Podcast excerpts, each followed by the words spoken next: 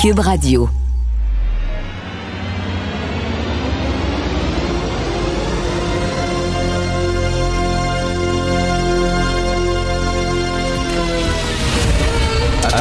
Attention, cette émission est laissée à la discrétion de l'auditeur. Les propos et les opinions tenues lors des deux prochaines heures peuvent choquer. Peuvent choquer. Oreilles sensibles s'abstenir. Richard Martineau. Martino. Un animateur pas comme les autres. Richard Martineau. Cube Radio. Bonjour, bon vendredi tout le monde. On va avoir besoin de ce week-end-là pour déstresser.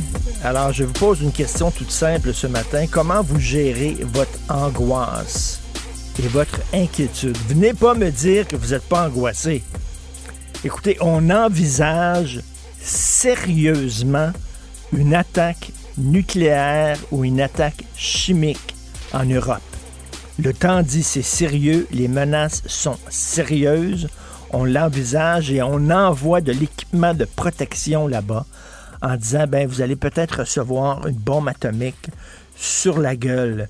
Euh, euh, les gens qui connaissent l'histoire, euh, bien sûr, il y avait l'histoire des missiles russes à Cuba. Hein. Mes parents me racontaient ça en disant qu'ils avaient peur que ça soit une guerre nucléaire entre la Russie et les États-Unis. On faisait des exercices dans les écoles disant aux jeunes de s'accroupir dessous leur bureau advenant une guerre nucléaire. Mais à l'époque, c'était Khrouchtchev qui dirigeait la Russie. Et c'était pas un fou.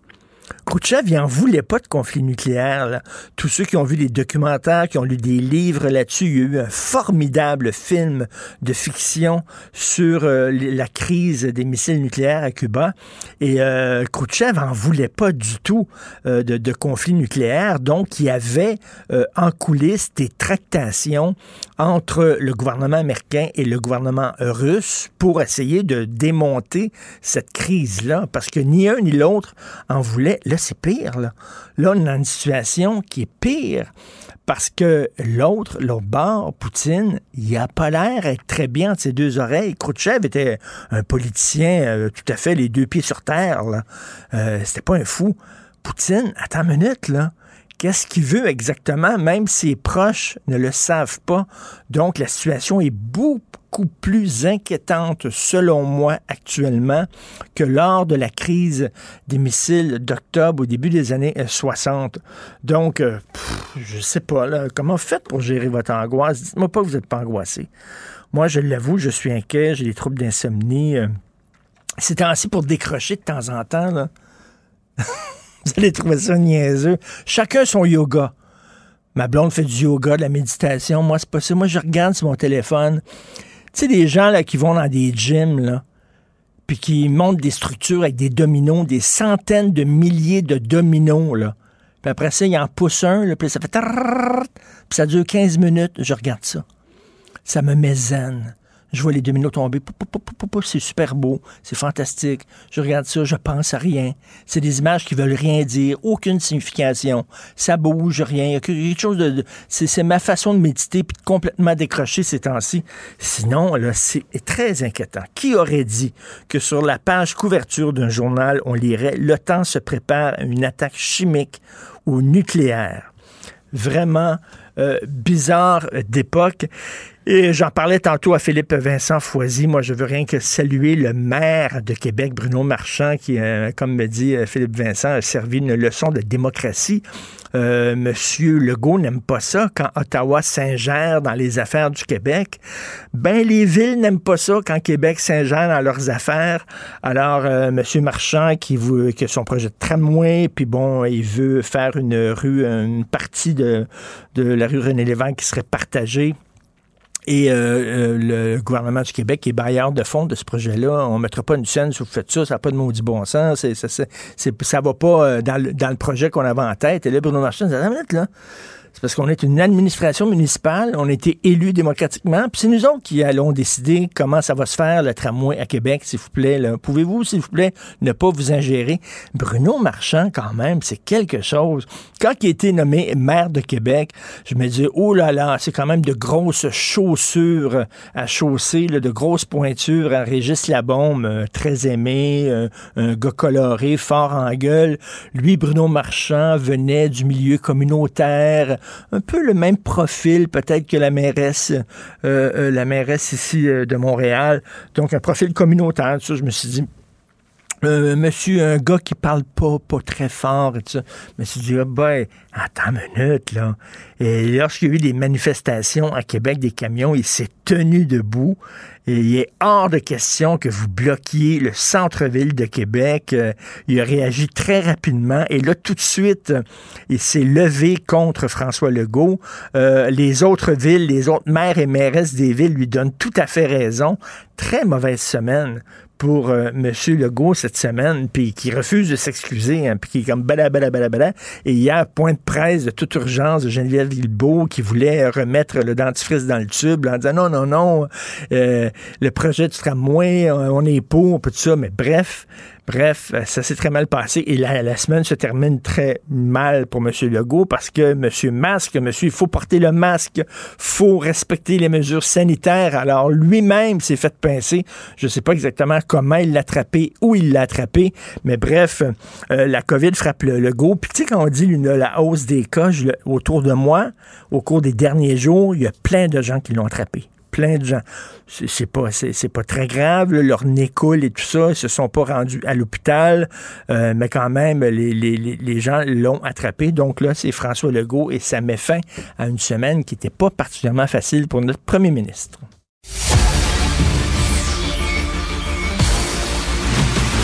Jean-François Lisée. On va juste dire qu'on est d'accord. Thomas Mulcair. Je te donne 100 raison. La rencontre. C'est vraiment une gaffe majeure. Tu viens de changer de position. Ce qui est bon pour Pitou est bon pour Minou. La rencontre. Lisée. Mulcair. Alors, Jean-François, hier, j'étais promis qu'on débuterait en parlant de la guerre entre Québec et Ottawa sur la santé, mais avant, avant, je veux vous poser une question personnelle à vous deux. Est-ce que vous êtes inquiet? Est-ce que vous êtes angoissé avec ce qui se passe actuellement en Europe? Jean-François. Inquiet, oui. Angoissé, non. Euh, Tom le dira pour lui. Mais quand tu as été chef du Parti québécois, tu peux, euh, tu peux prendre énormément de pression. Énormément de pression. On a plus de pression avant le petit déjeuner que les gens normaux pendant une année complète. Alors, c'est vrai. C'est vrai. Le, pire peut toujours arriver. Euh, tu es content quand ça n'a pas été le cas à la fin de la journée. Alors, euh, donc, que le temps se prépare. Euh, je voyais aussi qu'en France, euh, il y a une question de savoir s'il y a suffisamment de, euh, de, capsules d'iode pour toute la population en cas de, de problème de radiation nucléaire. Alors, donc, eux aussi se préparent. C'est bien de se préparer. Ça ne veut pas dire que le pire est sûr. Hmm. Et, Tom? Hier, on était en onde à la joute avec notre ami et collègue Paul Larocque. Et vers la fin, juste avant une pause, il dit on est quand même en train de parler, d'évoquer, de parler à haute voix, Biden, Putin, de la possibilité d'utiliser des armes nucléaires. Fou. Et pendant la pause, j'ai félicité Paul parce que je dis, c'est ce genre de petit recul que ça nous prend pour que ça rentre dans la tête ce dont on est en train de parler. Je suis vivement préoccupé de ce que je suis en train de voir là. Parce que hier, j'ai vu le président des États-Unis avec des tons mesurés et un texte qu'il a lu. Donc, les Américains regardent le droit international, savent que tout ça, ça va être étudié plus tard. Et c'était l'emblème même de cette réplique dite proportionnelle. Il a dit, si Poutine utilise armes chimiques ou nucléaires, il y aura une riposte il n'a pas utilisé le mot proportionnel, mais c'est ça que je voulais dire, à la mesure de ce qu'il va, il va avoir fait. Il est en train de parler de cette possibilité-là. Et je t'ai hein? entendu tantôt pour euh, la crise des missiles euh, à Cuba. Et ça, c'était, moi, j'avais peut-être 10 ans à cette époque-là. Et je me souviens d'être rentré, on était chez un voisin, dans le salon, mon père et le voisin qui, lui, avait fait la guerre, Deuxième Guerre mondiale. Et ils, étaient très, très sérieux. Puis c'était un samedi. Puis je dis, mais qu'est-ce qui se passe? Et ils m'ont expliqué. que ça pouvait être la guerre, les Américains sont en train de bloquer et tout ça. C'était pas ma compréhension de 10 ans qui comptait, c'était regardant mon papa puis cet Hmm. autre voisin qui était un gars super solide que j'aimais beaucoup. Et en regardant eux autres, je savais qu'il se passait quelque chose de grave. Il se passe quelque chose de grave en ce moment et on ne sait pas comment ça va finir. C'est ça. Et- oui. Charles, si tu permets, moi, écoute, j'avais 4 ans hein, en- OK. en, en, en 62 et j'ai un souvenir euh, que, que donc le contexte, c'est que je devais être conscient que les gens autour de moi parlaient des bombes qui viendraient. Dans ma tête d'enfant, je voyais une bombe qui arrivait dans ma ville, Tetford Mines, et j'étais euh, dans la voiture avec ma mère et je lui dis, maman, quand la bombe va arriver, est-ce qu'on va pouvoir lui le- la toucher? La- je me voyais touchant la bombe sur la rue avant qu'elle. C'est ça qui m'intéressait. Euh, c'est bizarre, hein? Comment, pourquoi à 4 Ouais. ans j'étais conscient de ça? Mais euh, lorsque tu, parles des films et des documentaires sur euh, la crise des missiles de, de, de 62, Khrouchtchev voulait pas la guerre. Autour de Kennedy, tout le monde voulait attaquer la Russie. C'est extraordinaire le fait que euh, ses ministres, ses conseillers, sauf son frère Robert Kennedy, à un moment donné, il appelle l'ancien euh, secrétaire d'État euh, de, euh, de- de- du président précédent, Eisenhower, en pensant que ça va être une figure modératrice. Il dit non, vous devriez faire une, pr- une première frappe. Alors, ça veut dire que les, les votes en guerre étaient pires du côté de Kennedy. Un moment donné, Que des il, il Russes. prend Robert, puis il, il prend dans, dans une, dans, une, euh, dans une salle à part, puis il dit, il dit Robert, tu es d'accord avec moi, on fera plus ça. Puis c'est eux, c'était eux le rempart contre une guerre nucléaire. Écoute, j'ai cette image-là, vous deux, c'est intéressant ce que vous racontez, euh, Tom et Jean-François. J'ai cette image-là dont on, entend notre voisine qui se fait battre par son mari régulièrement. Elle crie, elle pleure.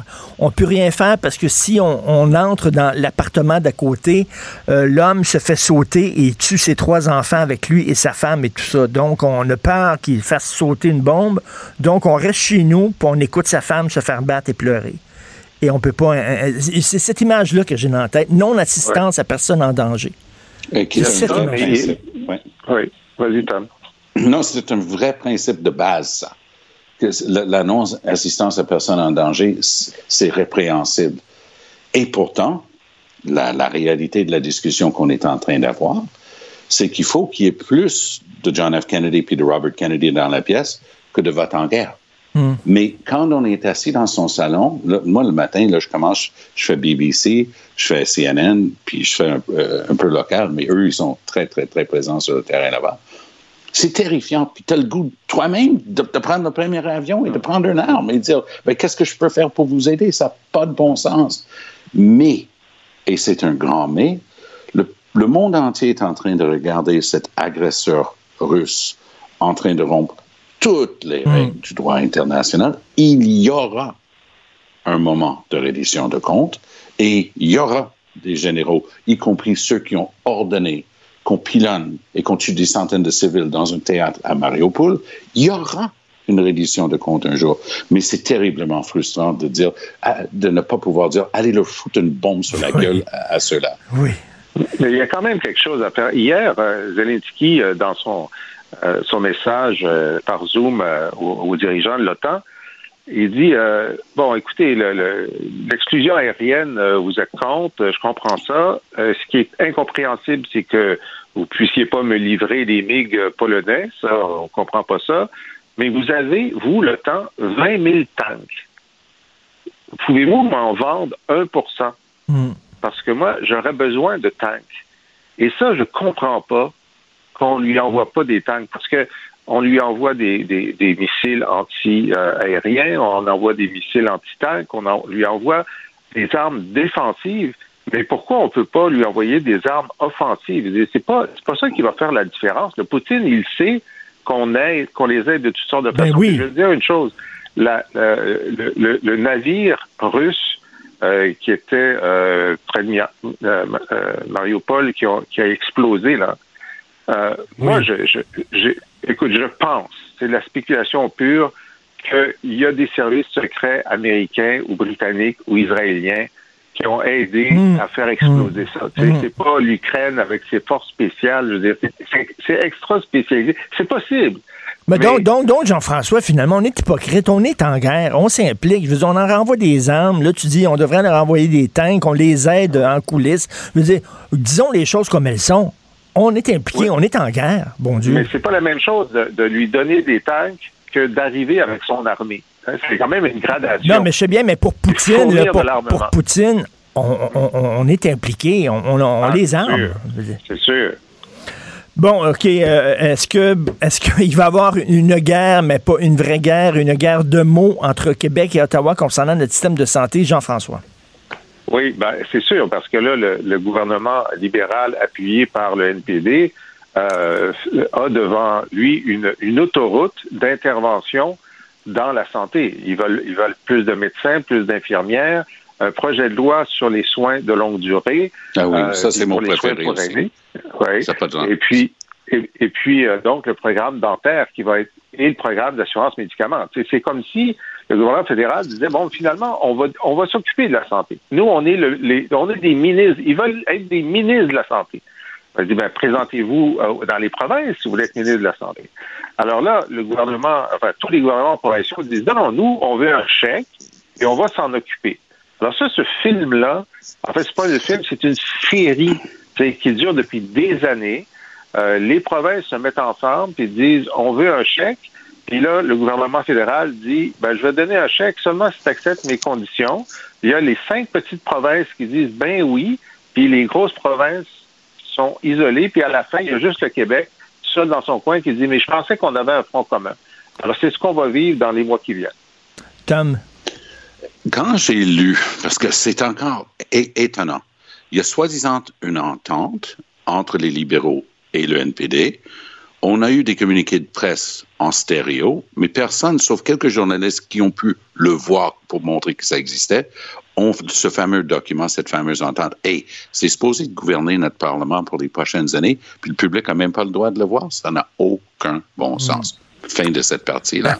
Pour ce qui est de la santé, quand je fais mes commentaires du côté anglophone, parce qu'il y a un réflexe qui dit, ben, peut-être c'est bien qu'Ottawa s'en occupe, je suis obligé de- d'expliquer patiemment, peut-être après mes trois mandats à l'Assemblée nationale, c'est plus facile, de dire que ça n'a aucun bon sens que Trudeau et Singh aient la velléité de penser que des soins dentaires, en passant, ça c'est mon préféré.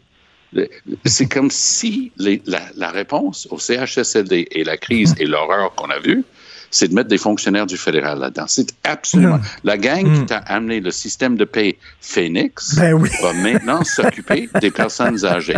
C'est fabuleux. Ça va aller bien. et la gestion des, des stocks de thon aussi. C'est toujours le même logiciel. Phoenix, la gestion des stocks de thon, la santé. Jean-François, parle-moi d'une autre guerre de mots entre Bruno Marchand et François Legault. Oui, mais avant, tu sais qu'il y a une blague euh, au fédéral. Le nouveau ministre de la Santé va voir ses fonctionnaires. Euh, il y en a plein. Puis il y en a un qui pleure. Il dit, mais pourquoi vous pleurez? Il dit, j'ai perdu mon patient. Mon patient.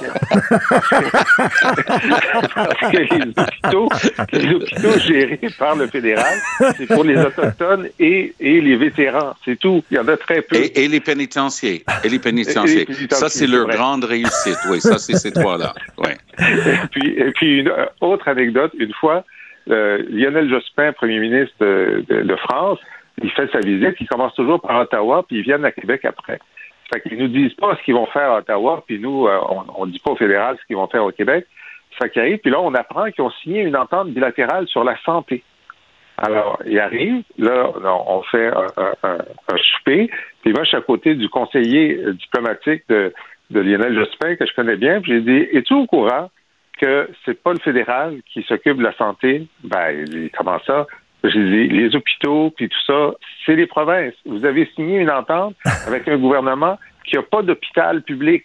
Saviez-vous ça? Il ne savait pas ça. Et on n'allait certainement pas lui dire. Il reste trois minutes là, pour parler de la guerre de de Bruno Marchand et François Legault. Qu'est-ce que t'en penses, Tom? Moi, je pense que Bruno Marchand est en train de se révéler un extraordinaire politicien parce qu'il Oui. a eu Oui. Toute la jante municipale de l'UMQ, l'Union des municipalités, à Valérie Plante, en passant par les petites municipalités, pour planter François Legault. Alors, euh, on souhaite prompt rétablissement en passant à M. Legault. Mais les maires de la région de Québec et tout ça sont en train d'aider, évidemment, directement ou indirectement, intentionnellement ou pas, un certain Eric Duhem. Et c'est ça la panique chez Eric Kerr qui s'est livré à une attaque viscérale, personnelle, totalement non fondée contre Marchand. Alors, bravo à Marchand de se montrer bon prince et de continuer son boulot. Tant pis pour le go, il voulait nommer ministre son pitbull d'opposition. Bonne chance avec Eric Kerr parce que eux, ils commencent à paniquer. Les députés de la CAQ de la région de Québec ont peur pour leur job. Alors, euh, Jean-François. Un paradoxe, un paradoxe. Alors, donc, tout ça, c'est parce que sur le boulevard, comme tu l'as dit, sur le boulevard René Lévesque hmm. À Québec, pendant euh, à peu près euh, quatre coins de rue, il va y avoir deux voies de moins pour les voitures. Puis les ministres de la CAQ disent oui, mais les gens qui vont arriver de Saint-Apollinaire, 60 km plus loin, ils vont être, ils vont être ralentis à ce moment-là. Ça fait qu'on veut pas. Mais à, à Montréal, il y a un projet de REM qui enlève deux voies sur le boulevard René Lévesque. Ça, ça n'a pas l'air à déranger le gouvernement, ni les gens qui habitent à 60 km du centre-ville de Montréal. Et, Jean-François, on juge qu'entre la colline parlementaire et l'autoroute Robert Bourassa, pour ceux qui connaissent bien Québec, ça va être un retard de 10 minutes. C'est tout. minutes à, quelques moments dans la journée. À quelques moments. oui, parce que l'heure de pointe... 10, 10 minutes de plus, il n'y a pas de problème. L'heure de pointe à Québec, tout le monde commence à la même heure, finit à la même heure. Donc, tout le monde est en même temps sur la route. Donc, il y a une heure de pointe extrêmement intensive de 20 minutes. Écoute, j'écoutais Eddie Walsh quand j'habitais à Québec, on habitait à Cap-Rouge. J'écoutais Eddie Walsh à la radio locale à Québec. Il disait ah, Terrible aujourd'hui, il y a une attente de 15 minutes sur le pont Pierre-Laporte. Ah là là là là, mais c'est ça. Mais la ville de Québec, honnêtement, là, si on prend la grande région de la capitale, on parle d'une vingtaine de sièges à l'Assemblée nationale. Au Polaï. Eux, là, ils vont décider l'élection. Ah non, euh, vraiment, le Bruno Marchand, c'est quelque chose. Merci beaucoup. Bon week-end, très mérité. C'est un privilège de vous parler. Bon Merci. vendredi. Ah oui, vendredi. Merci beaucoup. Si vous voulez lire les commentaires de Jean-François Lisée sur l'actualité, toujours intéressant, ou écouter son excellent balado auquel je suis abonné, où justement il commente ce qui se passe pendant la semaine, mais aussi euh, il revient sur des grands moments de l'histoire du Québec. C'est passionnant. Allez sur la laboîtealisée.com. Des fois, quand on se sent contrarié, ben c'est peut-être parce qu'il touche à quelque chose.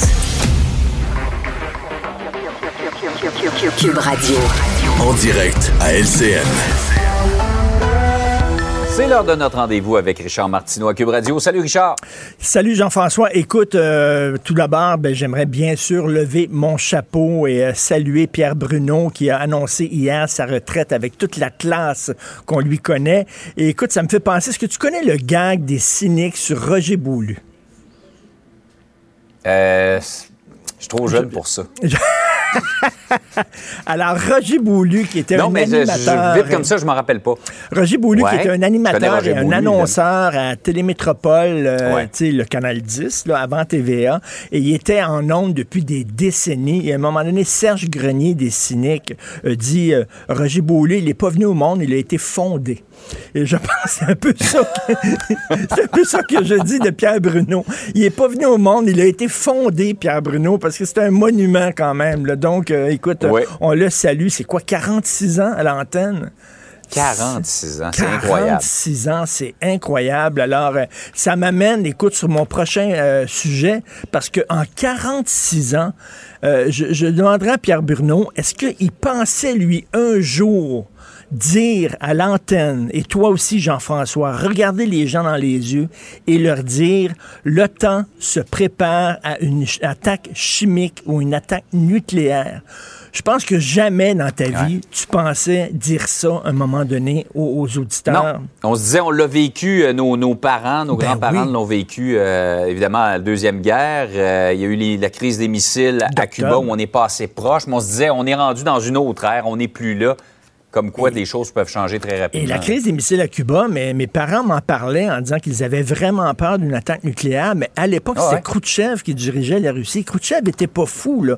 Khrouchtchev, il en voulait pas Mm. d'attaque nucléaire. hein. Il en voulait pas. D'ailleurs, il y avait des négociations en coulisses entre les Russes et les États-Unis pour, euh, pour ne pas qu'il y, en- qu'il y en ait d'attaque nucléaire. Là, on est à la limite, je dirais, c'est plus grave.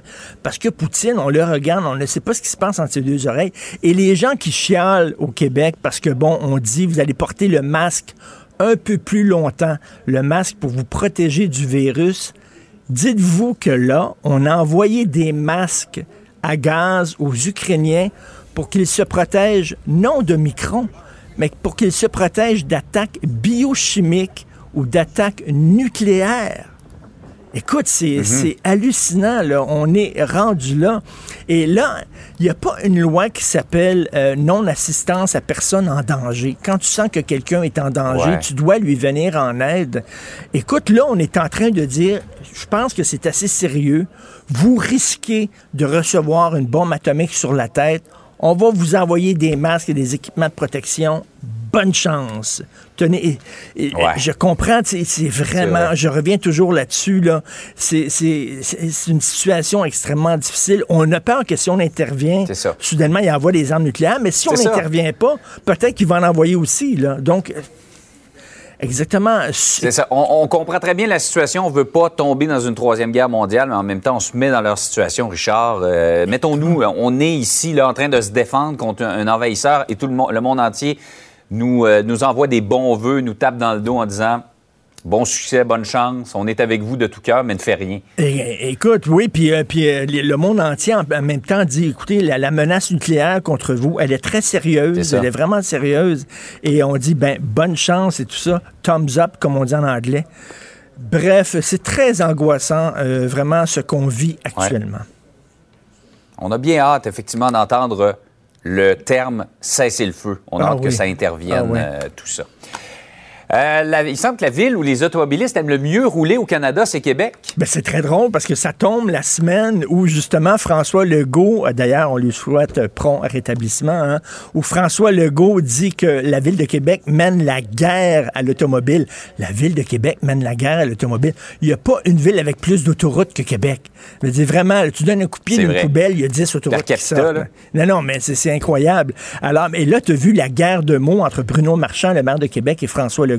Alors, Bruno Marchand a son projet de tramway. Et là, ben, pendant à peu près quatre rues, quatre coins de rue, trois coins de rue, dans le coin du boulevard René Lévesque et la rue Cartier, où il y a beaucoup de restos, tout ça, il va y avoir moins de voies pour les automobilistes. Ça va être, bon, une voie partagée. Et là, François Legault dit non, non, non, ça marche pas pantoute parce que là, vous déclarez la guerre à l'automobile, puis tout ça.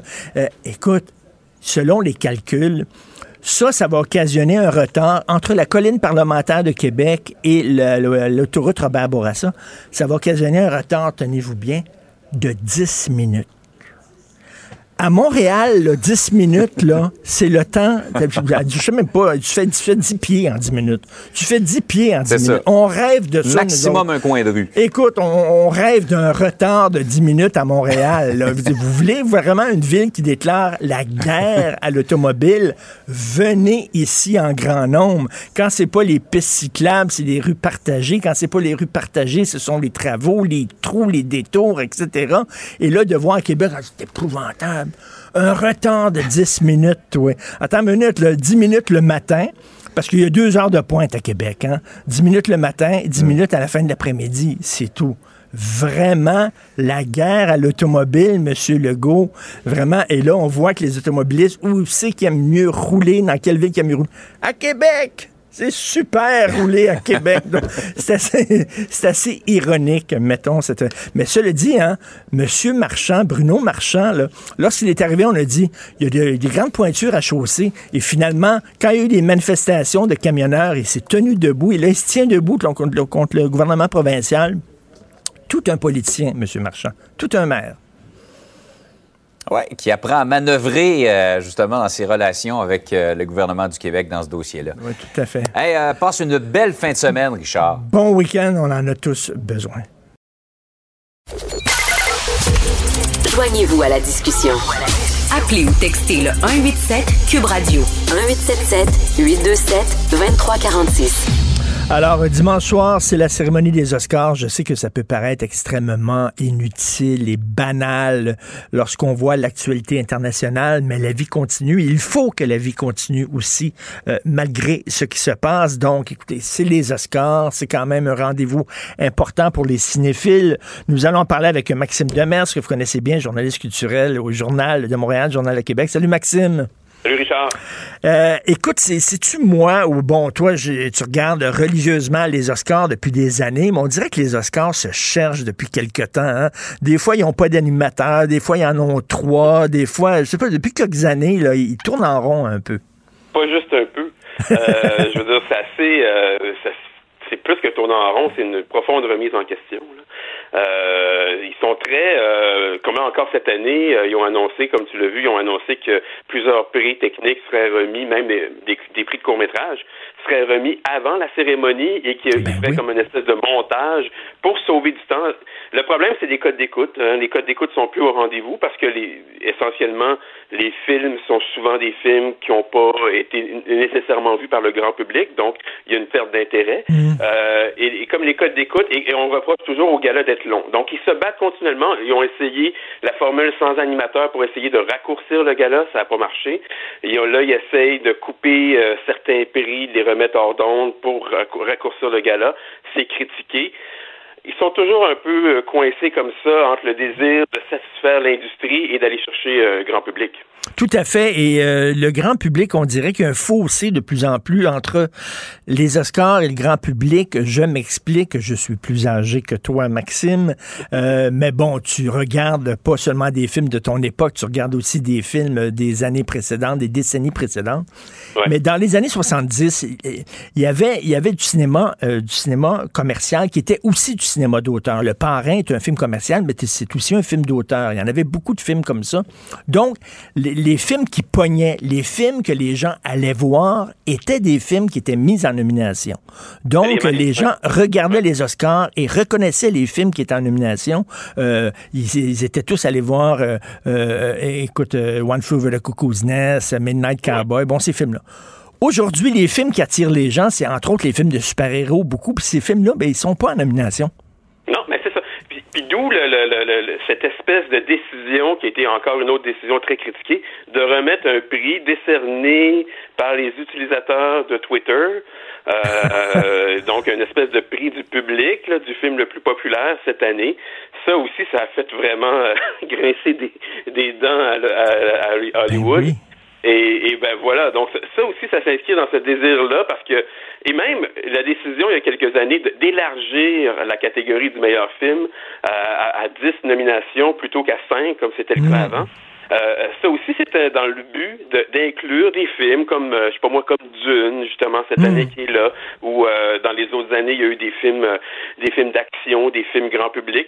Donc, c'est ça, c'est leur, leur quête, on dirait qu'ils n'y arrivent pas, puis ils, ils, ils perdent leur clientèle de base aussi, les membres de l'académie. Je disais dans le Hollywood Reporter cette semaine qu'il y en a qui commencent à, trouver que c'est n'importe quoi. Là. Ben oui, effectivement. Puis tu sais, Spielberg et euh, Denis Villeneuve qui ont dit, hein, remettre les prix techniques hors d'onde. Ces ben gens-là, ces gens-là sont des collaborateurs et ils sont aussi importants que le réalisateur. Écoute, est-ce qu'il serait allé jusqu'à remettre le prix du meilleur directeur photo hors d'onde?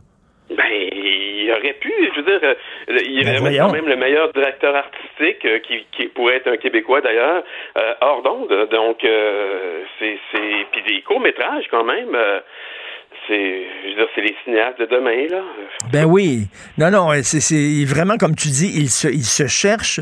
Bon, le grand favori, euh, c'est bien sûr euh, de, de, Power of the Dog. Euh, écoute, qui est un film formidable qu'on a vu sur Netflix, mais est-ce que c'est un, est-ce que c'est un grand succès populaire? Est-ce que c'est un grand succès public ou c'est vraiment un film très niché, là? Ouais, je pense à évaluer parce que c'est un film qui est sorti sur Netflix aussi. Là.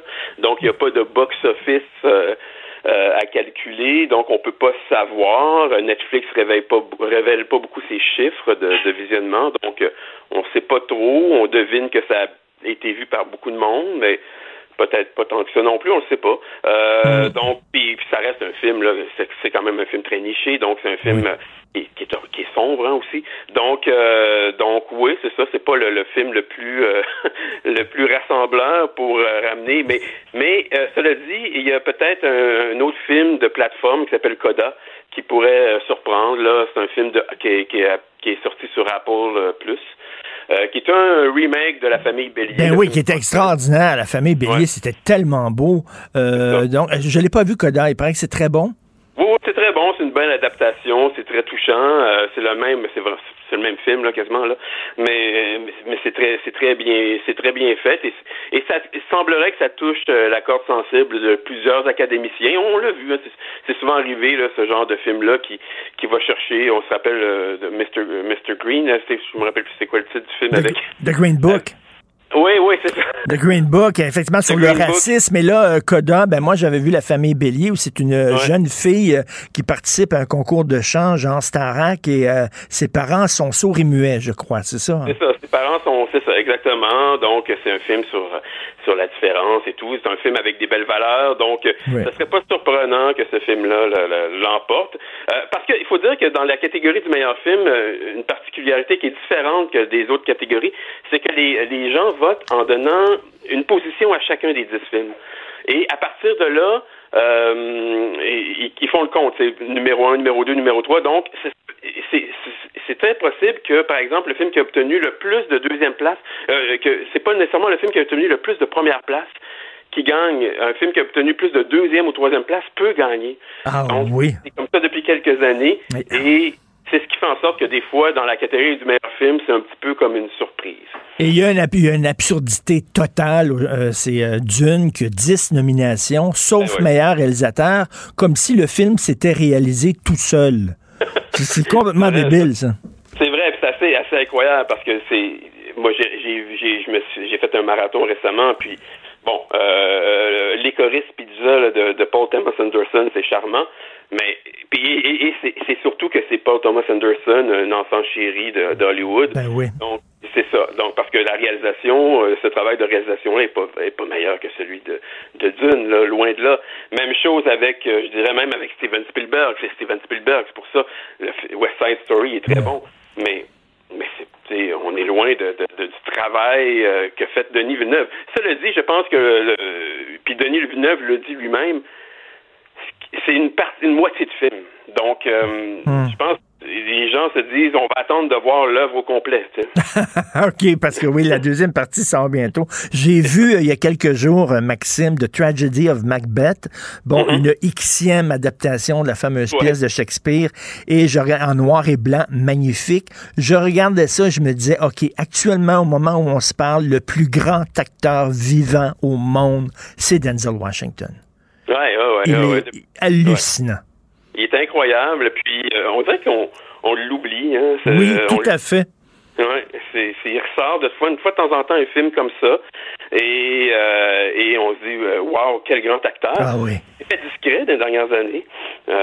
puis ouais, je suis tout à fait d'accord avec toi, c'est une performance extraordinaire. Et c'est vrai qu'on l'oublie. est-ce que c'est parce qu'il est noir, je sais pas, je pose la question, je sais pas, mais on l'oublie. Il choisit beaucoup ses projets. Oui. Ouais, je pense qu'il choisit beaucoup ses projets, que je pense qu'il euh, il fait, euh, je sais pas, j'ai l'impression qu'il a fait un virage.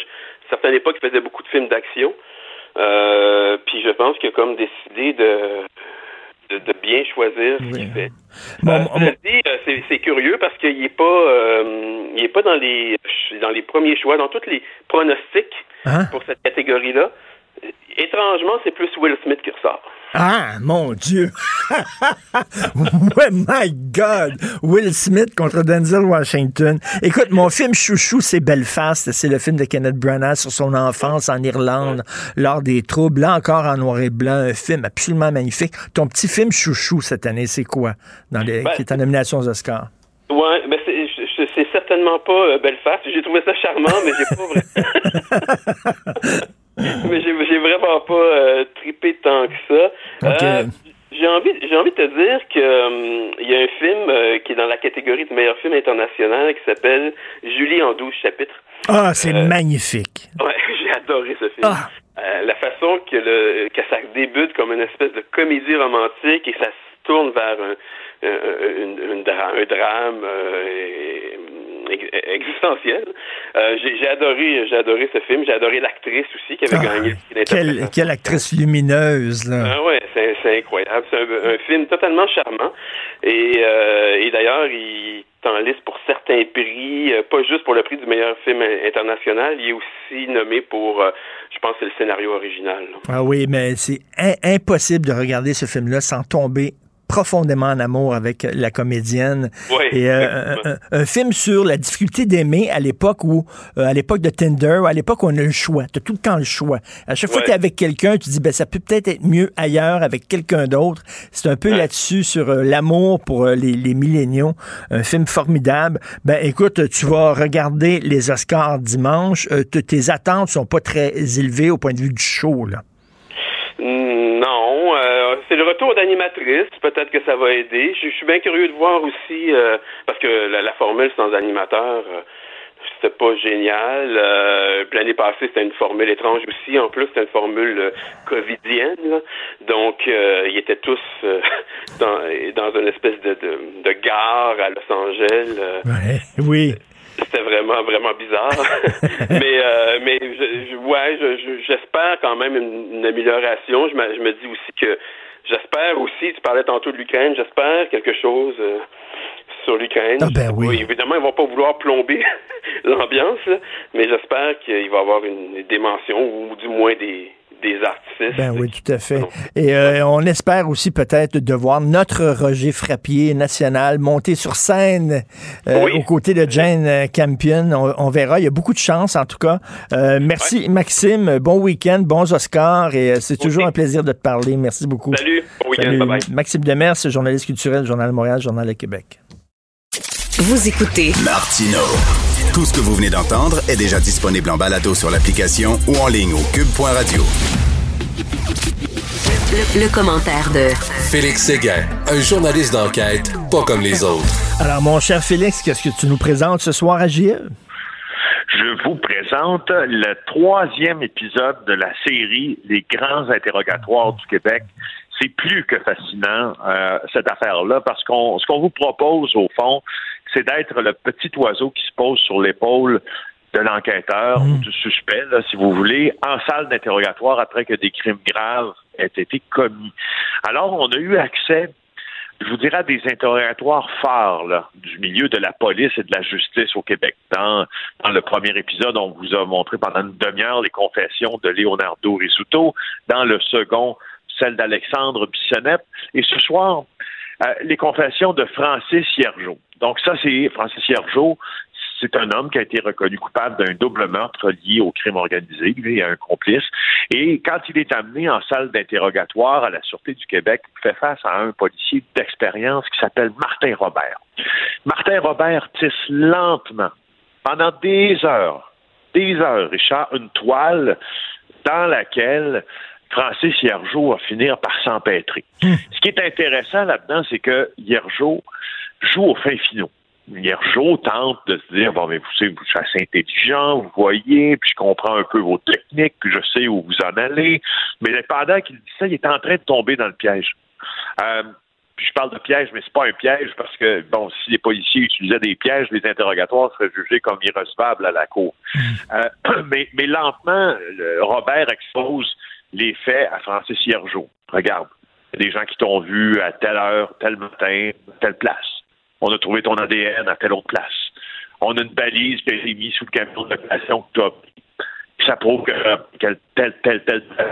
Et là, Hiergeau commence à voir que la preuve s'accumule contre lui, hmm. n'est-ce pas? Ben là, et là, regardez, regardez bien qu'est-ce qui va. ben regardez bien, écoutez bien, on est à la radio quand même, ce qui va arriver dans la salle d'interrogatoire entre Francis Hiergeau et le policier de la Sûreté du Québec. Me faites miroiter autre chose. Tu vois, important. Alors, à vrai dire, ça te dérange pas de tout dire? Oui. Mais je veux plus rien savoir de lui. C'est alors qu'il commence à livrer des détails bien précis. Le premier, c'est moi. OK. Donc, ça, Martin, Martin. Martin, tu l'as fait. OK. Après ça, il a eu besoin d'aide pour, genre, l'embarquer et tout le reste. Ouais. Il est venu. Après ça, moi, je suis allé chercher Nancy. Ouais. Lui, il l'a fait. OK. Donc, lui a tué Nancy et toi, tu as tué Martin. C'est ça. Écoute, Félix, on, on aime ça parler, toi et moi, de, de coulisses, de comment on, on fait les choses, de cuisine. Euh, toi, euh, bon, tu es au euh, bureau d'enquête. Euh, tu as une technique particulière quand tu fais des entrevues euh, dans, pour, un- pour un reportage. Est-ce que ça s'apparente aux, aux techniques qu'utilisent les enquêteurs? Parce que, Ah oui. c'est le jeu du chat et la souris. Tu veux que la personne te dise quelque chose et là, tu utilises une technique pour lui faire dire?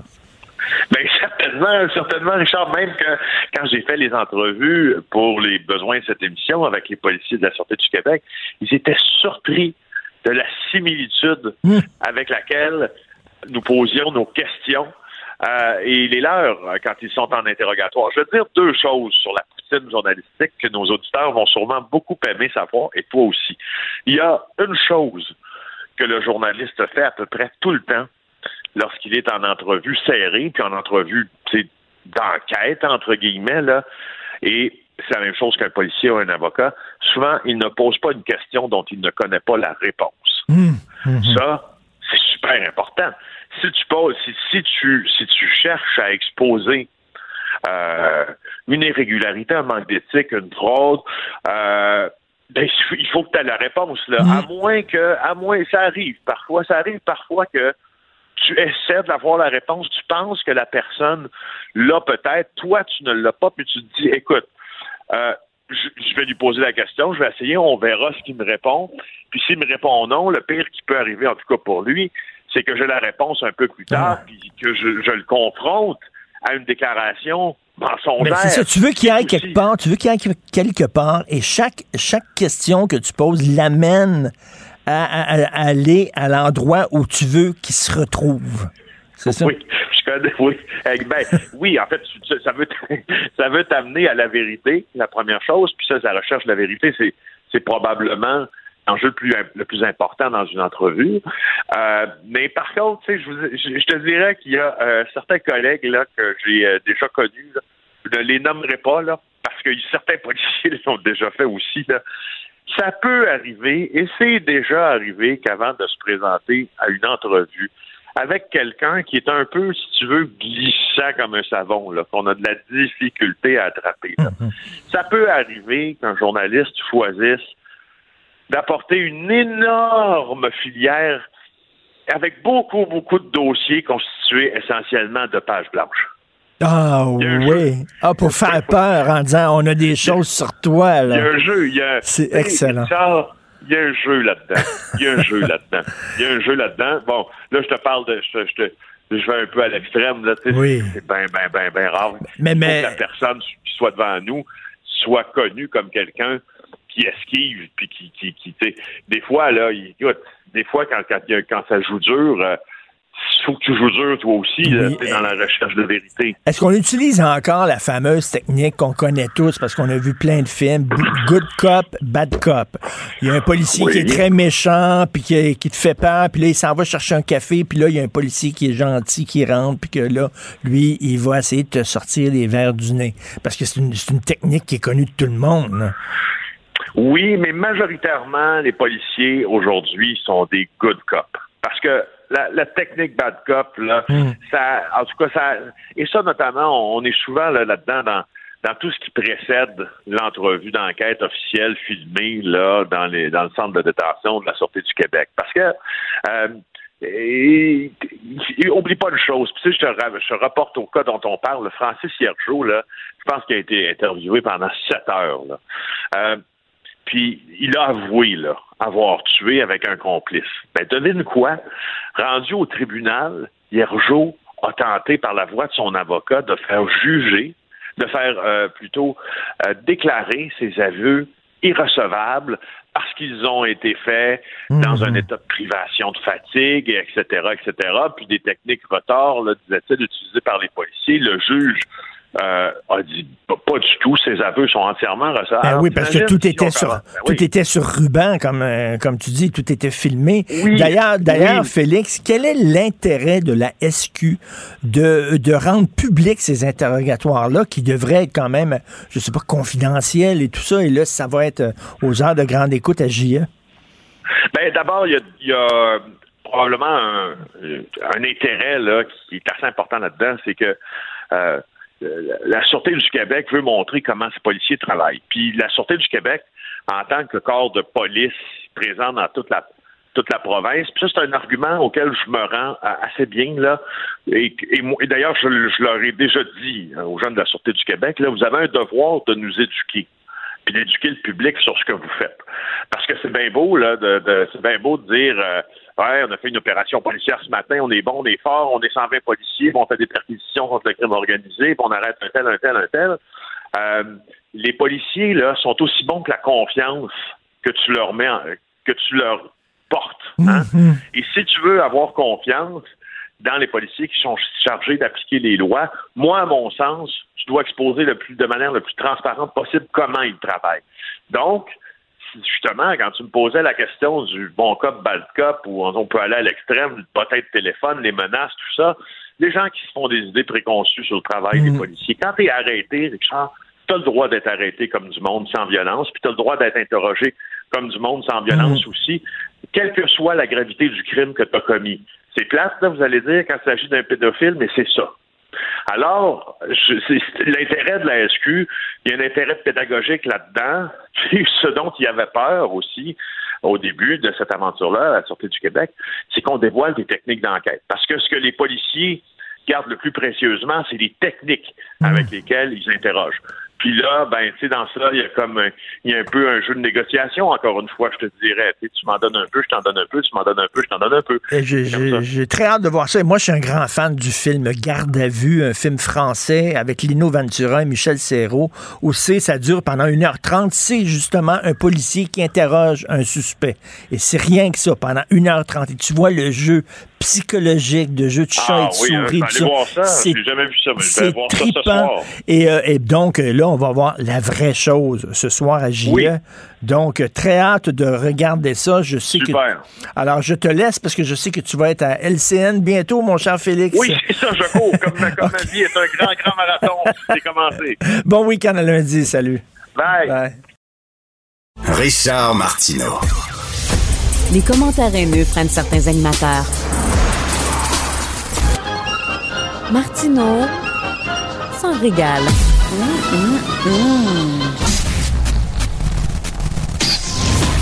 Gilles Proulx. Bonjour, mon cher Richard. Richard Martineau. Pauvre petit lapin. La rencontre. Point à l'heure des cadeaux. Je serai pas là, là à vous flatter dans le sens du poil. Point à la ligne. C'est très important là, ce qu'on dit. La rencontre pro martineau Alors, Gilles, bien sûr, vous voulez rendre hommage à Pierre Bruno qui a annoncé euh, hier qu'il allait prendre sa retraite cet été.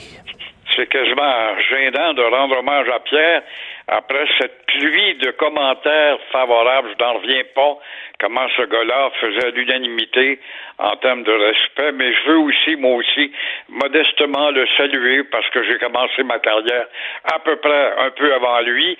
Et euh, Pierre Bruno, euh, qui a décidé après 45 ans quand même à porter la parole sur tous les sujets inimaginables, a décidé de baisser le rideau à TVA et euh, ça a été un amoureux de son métier, ce que je retiens surtout, respectueux d'autrui. Il a peut-être été plus respectueux d'autrui que je ne l'ai été, mais au moins il a été respectueux, quelle que soit l'étiquette du gars ou de la fille. Et euh, il a travaillé avec euh, des gens, je regarde sa longue carrière, son film de carrière, et je me rappelle, il était très proche, mon frère Jacques était un grand communicateur avait un respect pour Pierre Bruno, de même que Jacques Morancy, qui c'était un géant à l'antenne de CKC, qui était une puissante radio à cette époque très crédible. Alors, je n'oublierai pas également ce généreux geste de Pierre Bruno, lui-même qui a été affecté par la perte de son enfant lorsque j'ai perdu mon petit-fils à 13 ans, mon petit euh, Napoléon emporté par un cancer. Il avait pris le temps de me rejoindre à Ah, ouais. les pédales et puis j'avais été très touché par, par ce geste de Pierre Bruno. Que, moi, là, sa santé, sa vigueur, euh, Pierre Bruno, il n'y a pas une once de trop sur le corps et il faut que les gens sachent, là, euh, la salle de nouvelles de TVA, elle est située au dixième étage, tout en haut du building de TVA et tout, il- chaque jour, lui, il demeure à côté, il demeure en face de TVA, vraiment, il voulait aller au travail à pied. Alors, il sort de chez lui, il va tous les matins, il monte à pied les, à pied les dix étages, tout le temps, chaque Ah, jour. ben c'est bon. Très bon d'entendre ça. Ben, c'est un gars qui est très rigoureux et qui l'a été pour euh, sa santé, évidemment. Il est d'une discipline exemplaire. hein. Tout à fait, tout à fait. Euh, Donc, euh, on le salue, on lui lève notre chapeau. Euh, le premier ministre qui a attrapé la COVID. C'est inimaginable. Allons-nous revoir François Legault? Revenir à l'écran une fois ou deux par semaine à une heure pour nous donner une conférence sur la situation de la COVID. Legault qui est atteint lui aussi. Bon, il va être isolé pendant 4-5 jours. C'est vrai que Legault doit rencontrer des milliers de personnes. Il doit y avoir quelques poignées de main là-dedans. Il y a la fatigue. Ce gars-là est sûrement très fatigué à 60-80 heures par semaine. Je ne suis pas surpris du tout de voir qu'il est soumis à un confinement. Mais ce qui est très inquiétant, c'est ce que le docteur D'Angelo, Antonio D'Angelo, de Sainte-Justine vient de dire. Il croit que la, liberté des virus, les virus sont intelligents, ils se parlent entre eux autres, fait que le malaise euh, s'en donne à cœur joie et que les enfants qui ont peut-être été déconfinés trop rapidement demeurent des proies faciles, faciles. On le voit avec des gastros qui sont très longues. Alors ne soyons pas étonnés de revoir François Legault revenir à l'écran pour nous expliquer l'évolution ou encore euh, cette maudite catastrophe de laquelle on ne voit pas, mais on ne voit pas. Si en guerre en Ukraine, on voit pas le bout du tunnel, on ne voit pas le bout du tunnel également de cette damnée COVID qui ne nous lâche pas. Mais le bon côté, là, moi, il y a y plein de gens autour de moi qui l'ont ces temps-ci. Là. Encore hier, un couple de mes amis qui euh, m'ont écrit, puis les deux ont la COVID, c'est que, bon, euh, euh, leur nez coule. Ils sont fatigués, et il a mal à la tête pendant deux, trois jours, puis c'est à peu près tout. Le, le nombre d'hospitalisations n'est pas, euh, augmente pas en flèche. Là. C'est vrai, évidemment, on a tous trois vaccins dans le corps, Ah alors ouais. si on doit l'attraper, ça se limite très souvent à une petite toux, euh, un mal de tête, euh, le nez qui coule. Bon, c'est ça qu'on doit interpréter euh, l'effet minime de la COVID grâce justement à ce bouclier que nous avons. Mais je peux pas croire qu'on va être soumis encore une fois de se rendre dans tel centre ou tel autre euh, au Palais des Congrès pour avoir votre quatrième dose chez plusieurs d'entre nous. Je peux pas imaginer ça. Euh, Jean Charest qui a fait un discours hier euh, à Laval. Moi, je mets de côté, là, Gilles, mettons de côté là, que c'est Jean Charest, là, OK, puis avec toutes les casseroles qui traînent. Le discours qu'il dit, il faut que le Parti conservateur redevienne un parti euh, plus modéré, moins radical, moins à la super droite. Euh, il veut rien savoir de la droite religieuse. Il veut ramener ça un peu plus centre-droite et tout ça. Moi, je trouve ce discours-là plein de bon sens. Si, si, si c'était dit par quelqu'un d'autre que Jean Charest, j'applaudirais. J'ai un peu de difficulté avec M. Charest. Mais reste que ce qu'il dit aux conservateurs, ça de l'allure. C'est très vrai, mais O'Toole a dit ça, puis Andrew Scheer a dit ça, exactement. La même chose, puis vous devez être généreux à l'égard du Québec. Et c'était un discours modéré. Bon, ils se sont enfargés dans des niaiseries, l'avortement. C'est une niaiserie, parce que l'avortement, quant à moi, il y a longtemps que c'est classé. Et euh, on s'est aperçu qu'ils étaient pas, ils étaient trop centristes, tu vois. Mais là, Jean Charest, qui est un bon discoureur, il n'y a pas de doute, mais il a été une vedette. Il est devenu une vedette, lui, parce que euh, son beau Canada était divisé à cause du méchant Québec en 95. Alors, pour sauver le beau Canada, il est venu au Québec, sûrement pas pour nous sauver, nous autres, dans nos revendications, il les a mises de côté. Alors ça, je trouve que c'est, sûrement pas une, bonne étoile à son bulletin de notes. Il n'y a pas grand-chose comme bulletin de notes. Hier, à Laval, devant une salle pactée de naïfs, Jean Charest nous a appris que le Canada est encore divisé. On... Et si en 95, le Québec euh, manquait justement d'amour, aujourd'hui, nous baignons dans l'amour, ça a l'air. Mais aujourd'hui et hier, on voit que l'Ouest et le Québec ont besoin de mamour. Alors, on va jouer dans les babours. Bref, une séance de babours où Jean Charest euh, nous a déjà demandé de comprendre l'Ouest canadien. Euh, à cause de Trudeau et Legault qui euh, ne veulent pas qu'il exporte son pétrole ou que le tuyau passe sur le territoire québécois. C'est bien la nécessité là, la nécessité mondiale. C'est vrai qu'il faut peut-être réactiver le pétrole pour combien de temps, ça va être temporaire, mais quand même.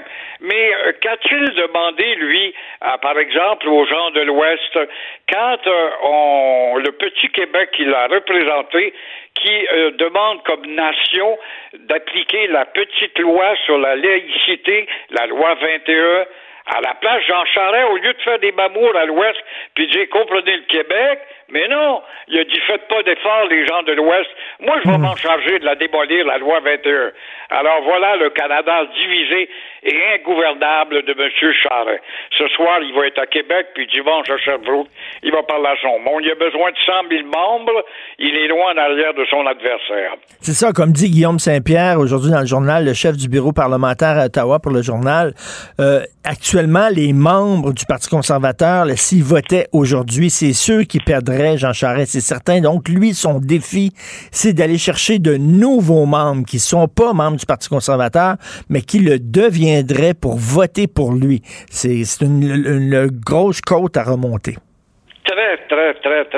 A-t-il tant d'impact que ça en termes de souvenirs affectueux? Tu parles de Brian Mulroney, quelle que soit ton étiquette politique, indépendantiste, extrémiste, modéré ou pas, tu as un respect pour Brian Mulroney. C'est le gars qui a tenté de réconcilier l'irréconciliable. Mais euh, Jean Charest, je pense pas qu'il a ça à son bulletin. Non, tout à fait. En tout cas, on va, on va le suivre. là. C'est quoi, vous dites, le Québec et euh, Sherbrooke, les prochaines villes où il va aller jaser? Donc, oui, euh, ce soir, oui, dimanche, Sherbrooke, oui. OK, ben merci beaucoup. Bon week-end, euh, Gilles. On se toi lundi. aussi, mon cher Richard. Au Ben. revoir. L'émission de Richard Martineau est aussi un balado. Écoutez au moment qui vous convient en vous rendant sur l'application ou le site cube.radio. La chronique argent. Une vision des finances pas comme les autres. C'est le plus grand des vols. Oui, mais c'est un gentleman. Il s'empare de vos valeurs. Yves Daou, alors tu veux nous parler de fraudeurs? Écoute, euh, Richard, ce qui est euh, fascinant, c'est que, tu sais, euh, le gouvernement du Québec, dans le budget là, qu'il présente tout le temps, à tous les semaines, ben, c'est-à-dire lors du, dévoilement du budget cette semaine, il y a des perles là-dedans. Et une des perles, c'est que le gouvernement veut euh, s'attaquer à la fraude économique. Écoute, ils veulent investir 190 millions dans les cinq prochaines années pour s'attaquer là, aux pertes financières. Écoute, ils évaluent les pertes financières là, dans ceux qui font de la fraude en crypto-monnaie, euh, le marché noir euh, de la construction, euh, évidemment l'évasion fiscale là, à 5,3 milliards en 2019. Eh boy. Donc Oui. là, et là, ce qui est intéressant, c'est qu'un des secteurs qui qui était pas du tout dans le radar il y a quelques années, c'est la crypto-monnaie.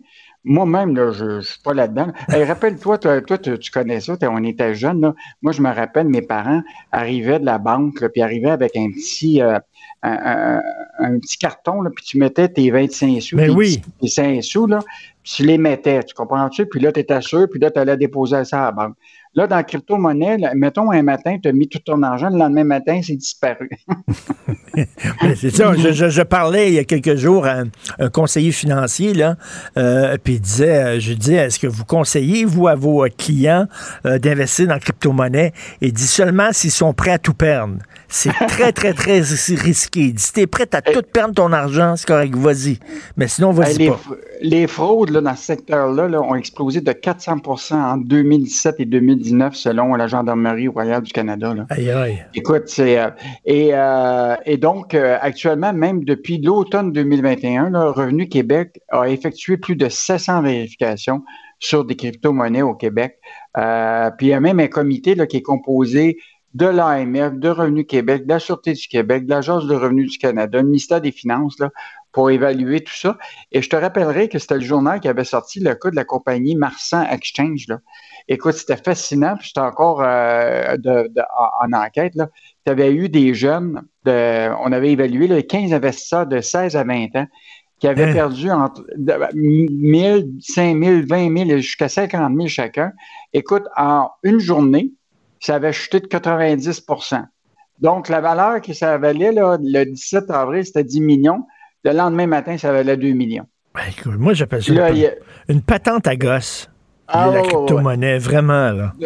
Donc, euh, donc, le budget du Québec euh, envisage sérieusement là, de s'attaquer à ça. Évidemment, ils vont s'attaquer à- aussi à la contrebande euh, de- du tabac et de l'alcool. Écoute, on apprend euh, que récemment, là, euh, il y avait des contrebandiers qui rachetaient des bouteilles à Montréal afin de les expédier euh, dans le- au Nunavut, dans le nord du Québec.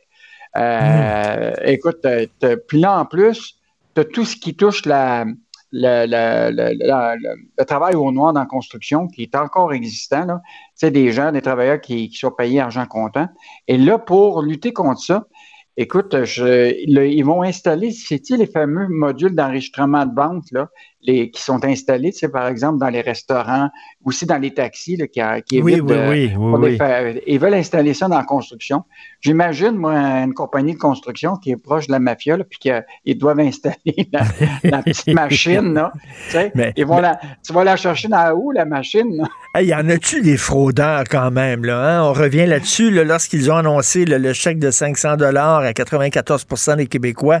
Ils venaient tout juste de l'annoncer que déjà, il y a des fraudeurs qui se mettaient là-dessus. Et souviens-toi, Yves, au fédéral, là, dans la PCU, quand on donnait des chèques à gauche et à droite, euh, Justin Trudeau avait dit aux fonctionnaires, si vous avez des doutes, là, si vous pensez qu'il y a une fraude, euh, il faut pas... euh, commencez pas à fouiller, on n'a pas le temps. On n'a pas le temps, il faut faire des chèques. là, oubliez ça, là, pensez au dossier suivant.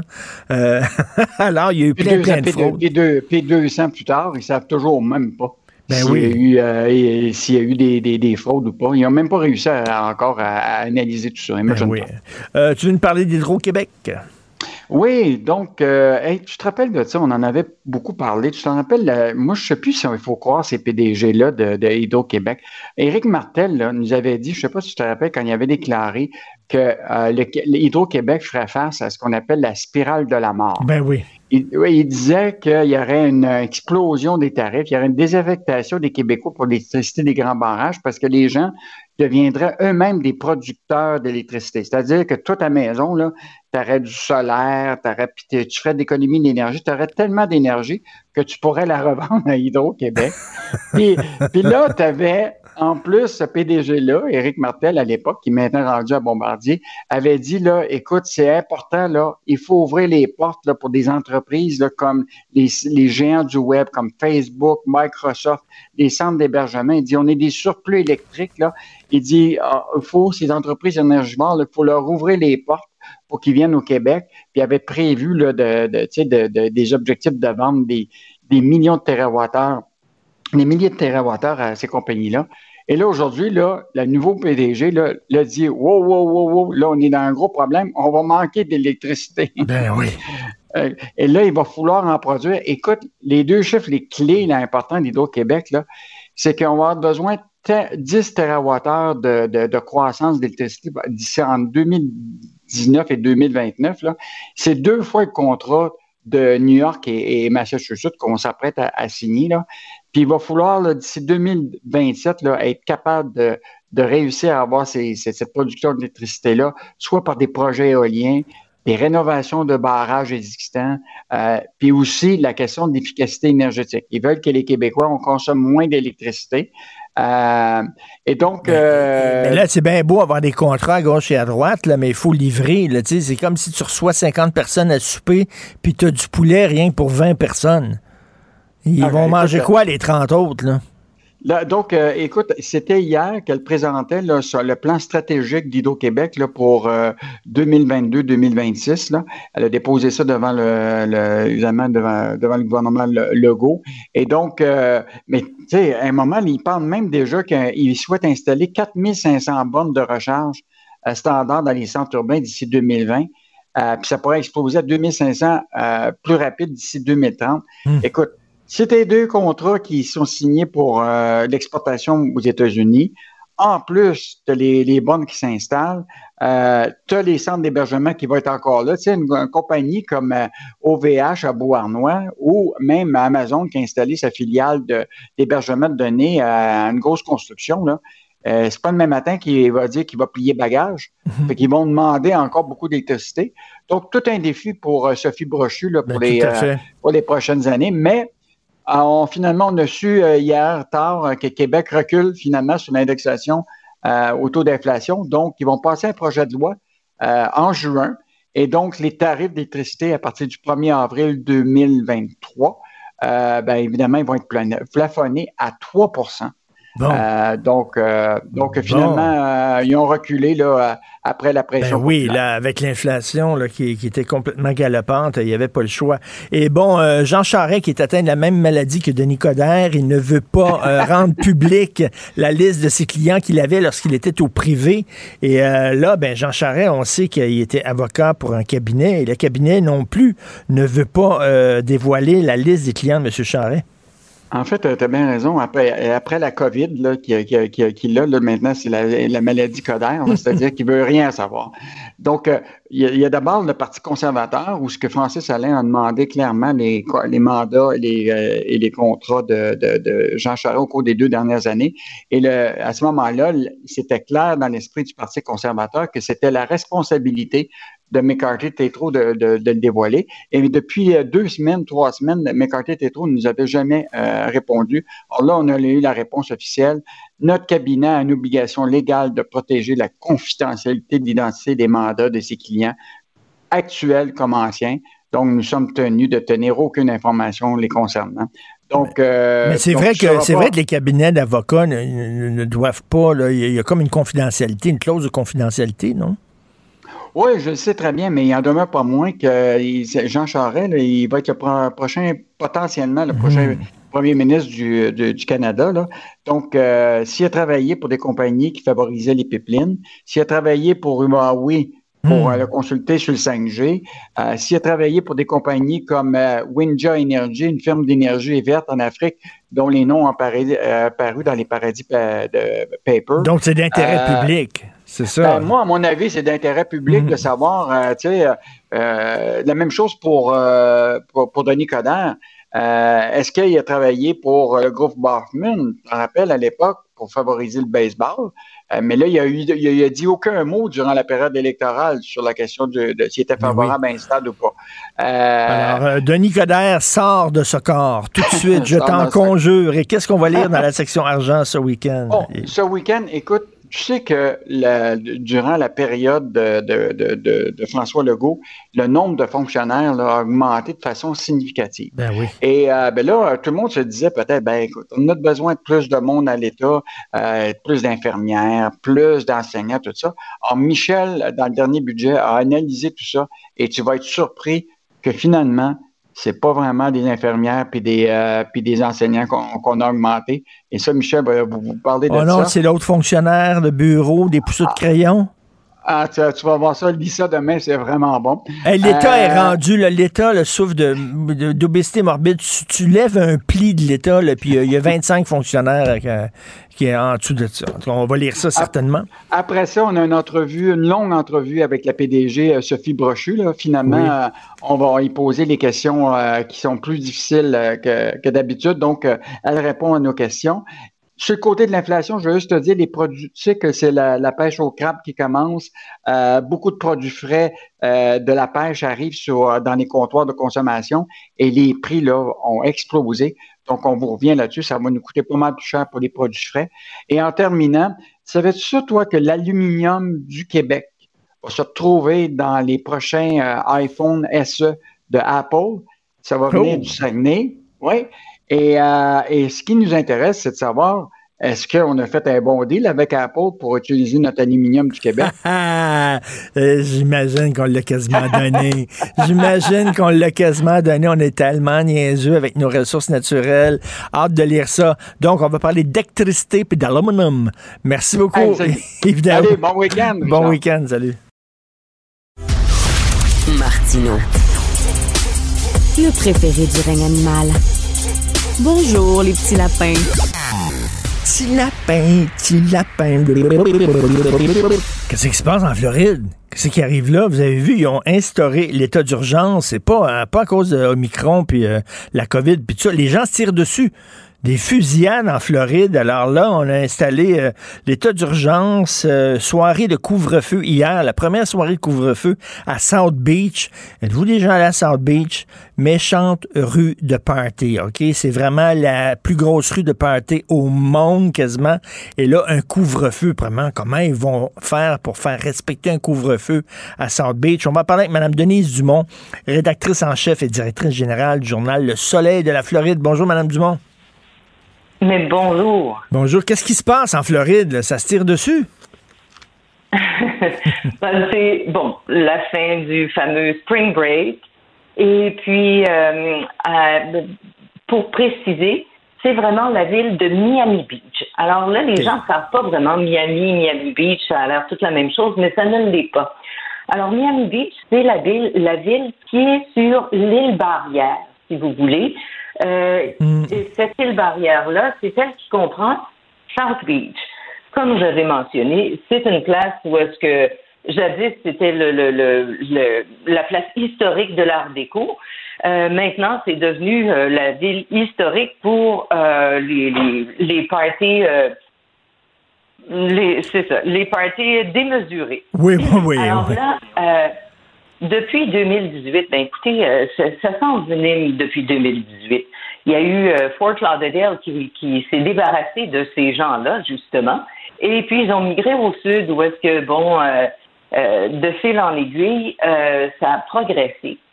2018, à Miami Beach, il y avait eu des fusillades. Une, dans- entre autres, qui avait un, étudiant de 18 ans est décédé. Euh, 18 ou 20 ans, si vous voulez, je veux pas. euh, je- 20 ans, pardon.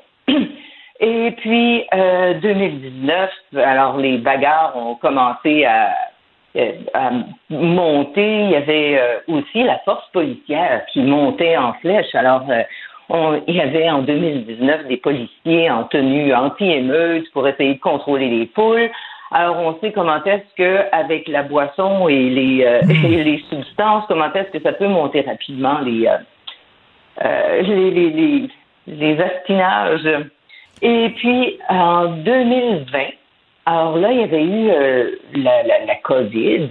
Euh, la ville de Miami Beach avait fermé toutes les plages, ordonné la fermeture des plages à cause de la, de la propaga- propagation du, du coronavirus.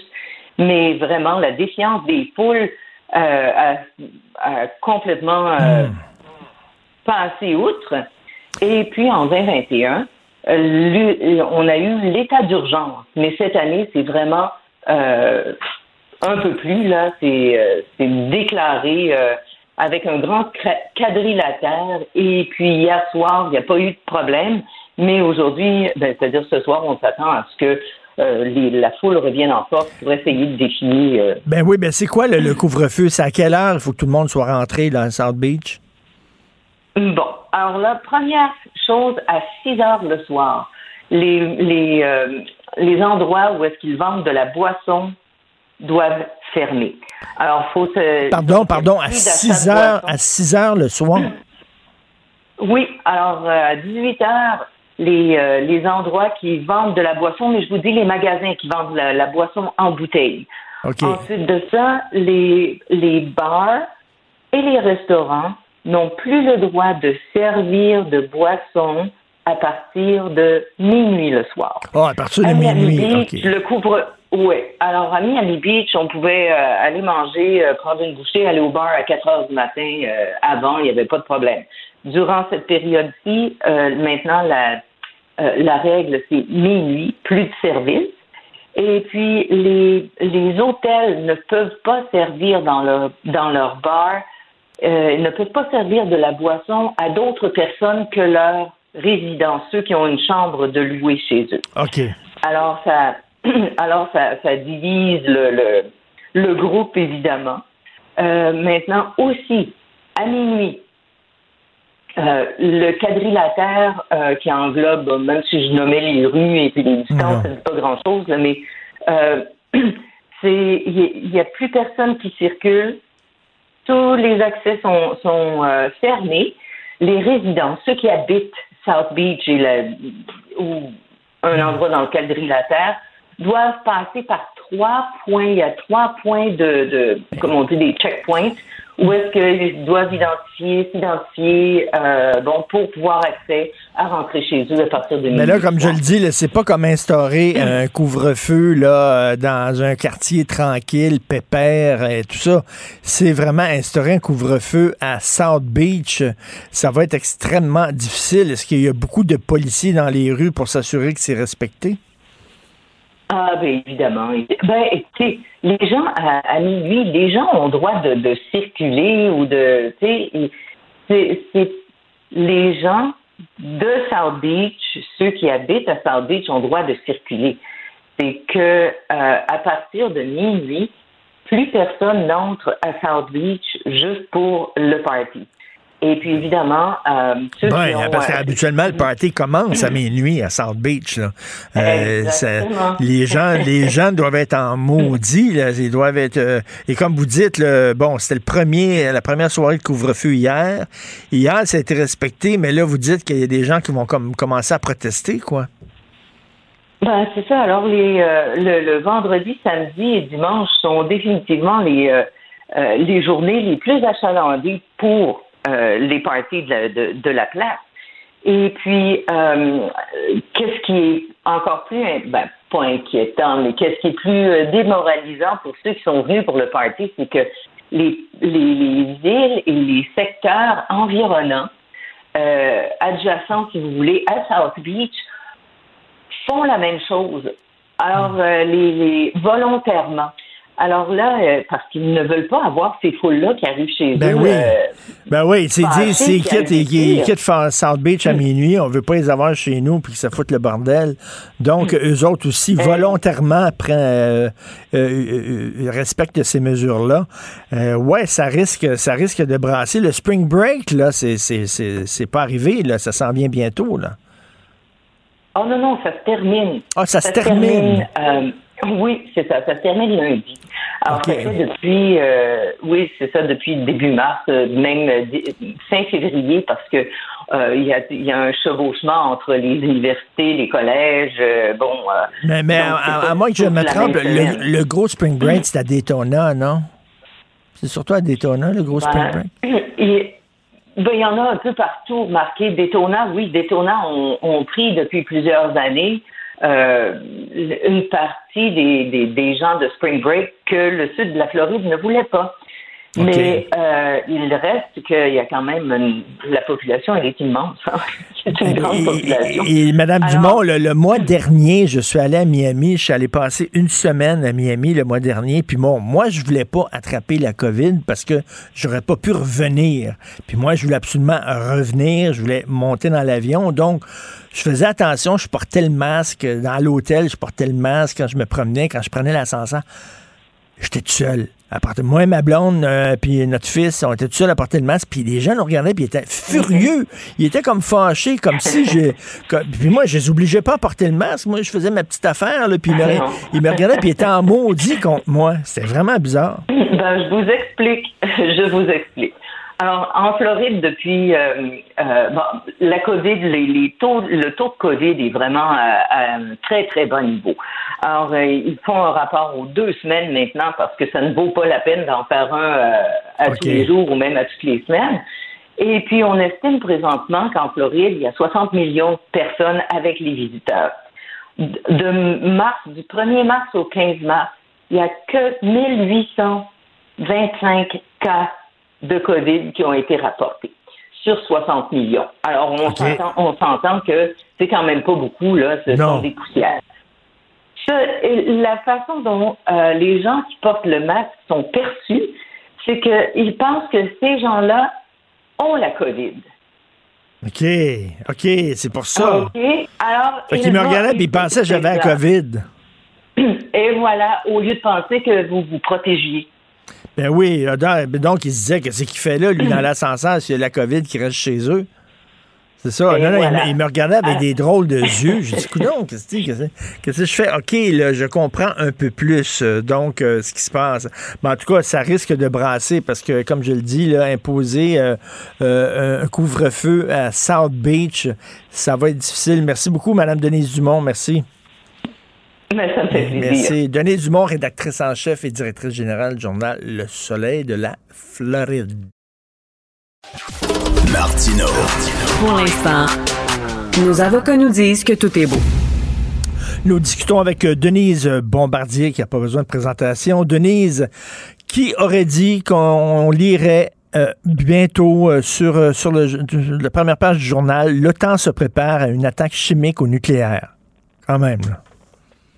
Je sais, je sais. Qu'est-ce que vous, qu'est-ce que je voulais, qu'est-ce que vous voulez qu'on dise de plus que ça?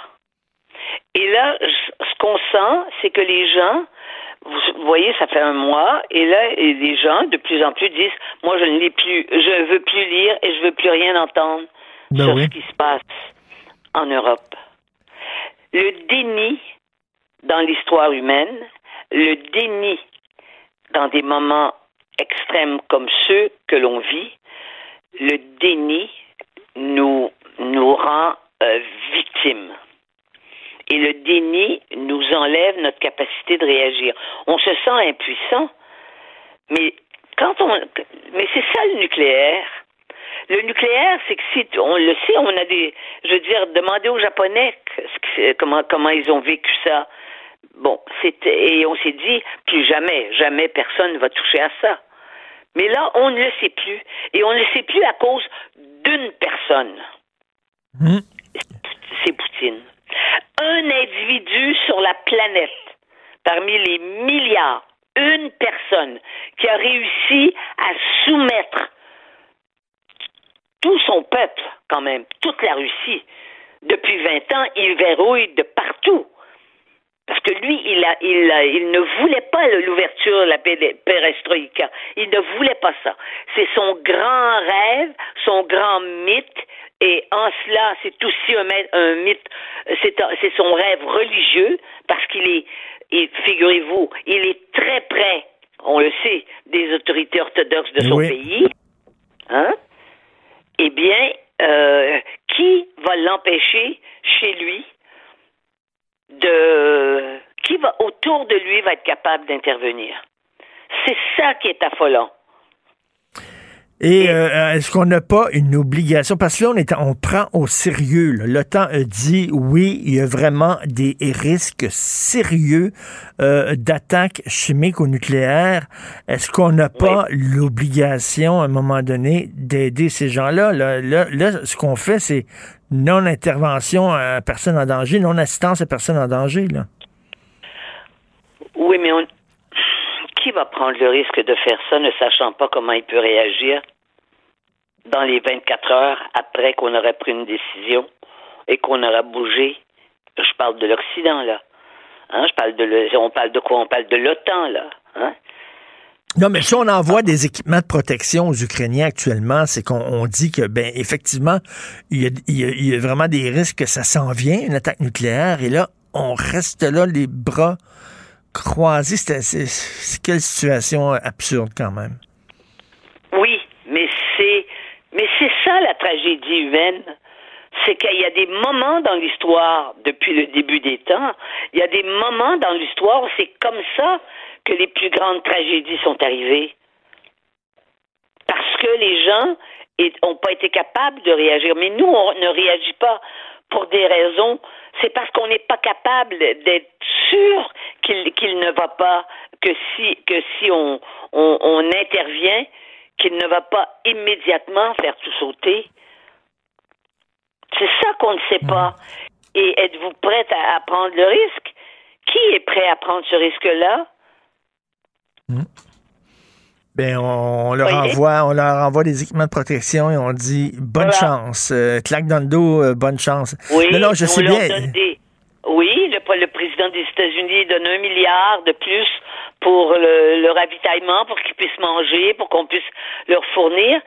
Mais qu'est-ce qu'on peut faire de plus? Mais qui a découvert l'arme nucléaire? C'est des humains. C'est des êtres humains. D'ailleurs, tout le nucléaire n'est pas mauvais. Tous les gens qui sont soignés puis qui s'en vont passer des tests nucléaires, ça fait partie aussi de, la découverte du nucléaire. Ben, en tout cas, la planète fonctionne en autant que ce sont des gens raisonnables qui dirigent les pays. Ça prend un fou, à un moment donné, qui a le doigt sur le bouton pour que ça fasse tout Oui. dérégler. On se dit, là, on, on espère que les gens qui vont diriger les différents pays sont des gens qui sont raisonnables et tout ça. Mais là, c'est pas le cas avec lui, là. Vraiment, c'est vraiment pas le cas. Donc, on dirait qu'on est tous euh, un peu pris Mais en est otage. Oui, mais Richard, on est toujours à la merci des fous. Regardez les, ce qui est arrivé de- au World Trade Center. Il y a des, il y a des individus illuminés, mais d'une efficacité et surtout, et aussi d'une éducation telle, parce que c'est tous des ingénieurs qui ont, qui ont réussi à faire sauter aux États-Unis euh, le World Trade Center. Et, et ça a été, depuis ce temps-là, le monde a changé. Parce qu'une guerre, une guerre, on peut pas contrôler, on peut pas contrôler des gens. L'être humain, une personne peut être démoniaque. Une guerre peut se mener si les deux combattants tiennent à la vie. C'est ça, là, lorsqu'on, je dis, l'adversaire Ouais. qui est en face tient autant à la vie que moi, donc il ne veut pas perdre sa vie, donc il, bon. Mais lorsqu'on se bat contre quelqu'un qui non seulement n'a pas peur de perdre la vie, mais va, en, clair. va en être fier, va être content, Voilà. cherche à perdre la vie et à entraîner le plus de gens possible avec lui. Et c'est ça parce que Poutine, les gens disent, ben il peut pas utiliser l'arme nucléaire parce qu'avec les vents, il va contaminer son propre peuple, Mais- mais- il va oui, contaminer ses propres troupes. Ben c'est ça. Le gars est sans sac. Littéralement. C'est ça. Puis en plus, si on voulait aller, où est-ce qu'il est actuellement? Il vit dans des bunkers, on ne sait pas où. Sur le territoire, on ne sait pas où il est. Alors là, là, il y a, il y a- dans la presse, dans la presse, il y a, il y a- bon, il y a un spécialiste euh, qui dit, bon, on ne sait pas jusqu'où il est prêt à aller parce qu'il dit, euh, le hic, c'est que la Russie et son président ont dépassé le stade de se préoccuper de l'opinion publique sur une guerre totale. Il s'en fout. L'État a déjà pris des mesures exceptionnelles pour verrouiller l'espace public. Les gens qui sont contre la guerre, soit ils partent, soit ils se taisent. Donc, il n'y a pas de frein pour la Russie dans son action en Ukraine. C'est ça? Donc, lui, il peut y aller all the way, comme on dit en bon anglais. Absolument. Mais euh, sous la terreur, l'être humain se laisse se de- disparaît. C'est exact, perd, perd tous ses réflexes. Et, et- et autour de lui, quand même, il y a des. Écoutez, il y a des, il y a, il y a les, il y a les commandants de l'armée. Hein? Il y a des spécialistes du nucléaire autour de lui. C'est pas possible que tous ces gens-là veulent mourir avec lui. Mais Alors- une personne, et c'est là notre réflexion là, c'est un être humain qui est né un jour, qui est sorti du ventre de sa mère. hein, qui a été un petit bébé puis un petit garçon hein, et qui jouait à la balle.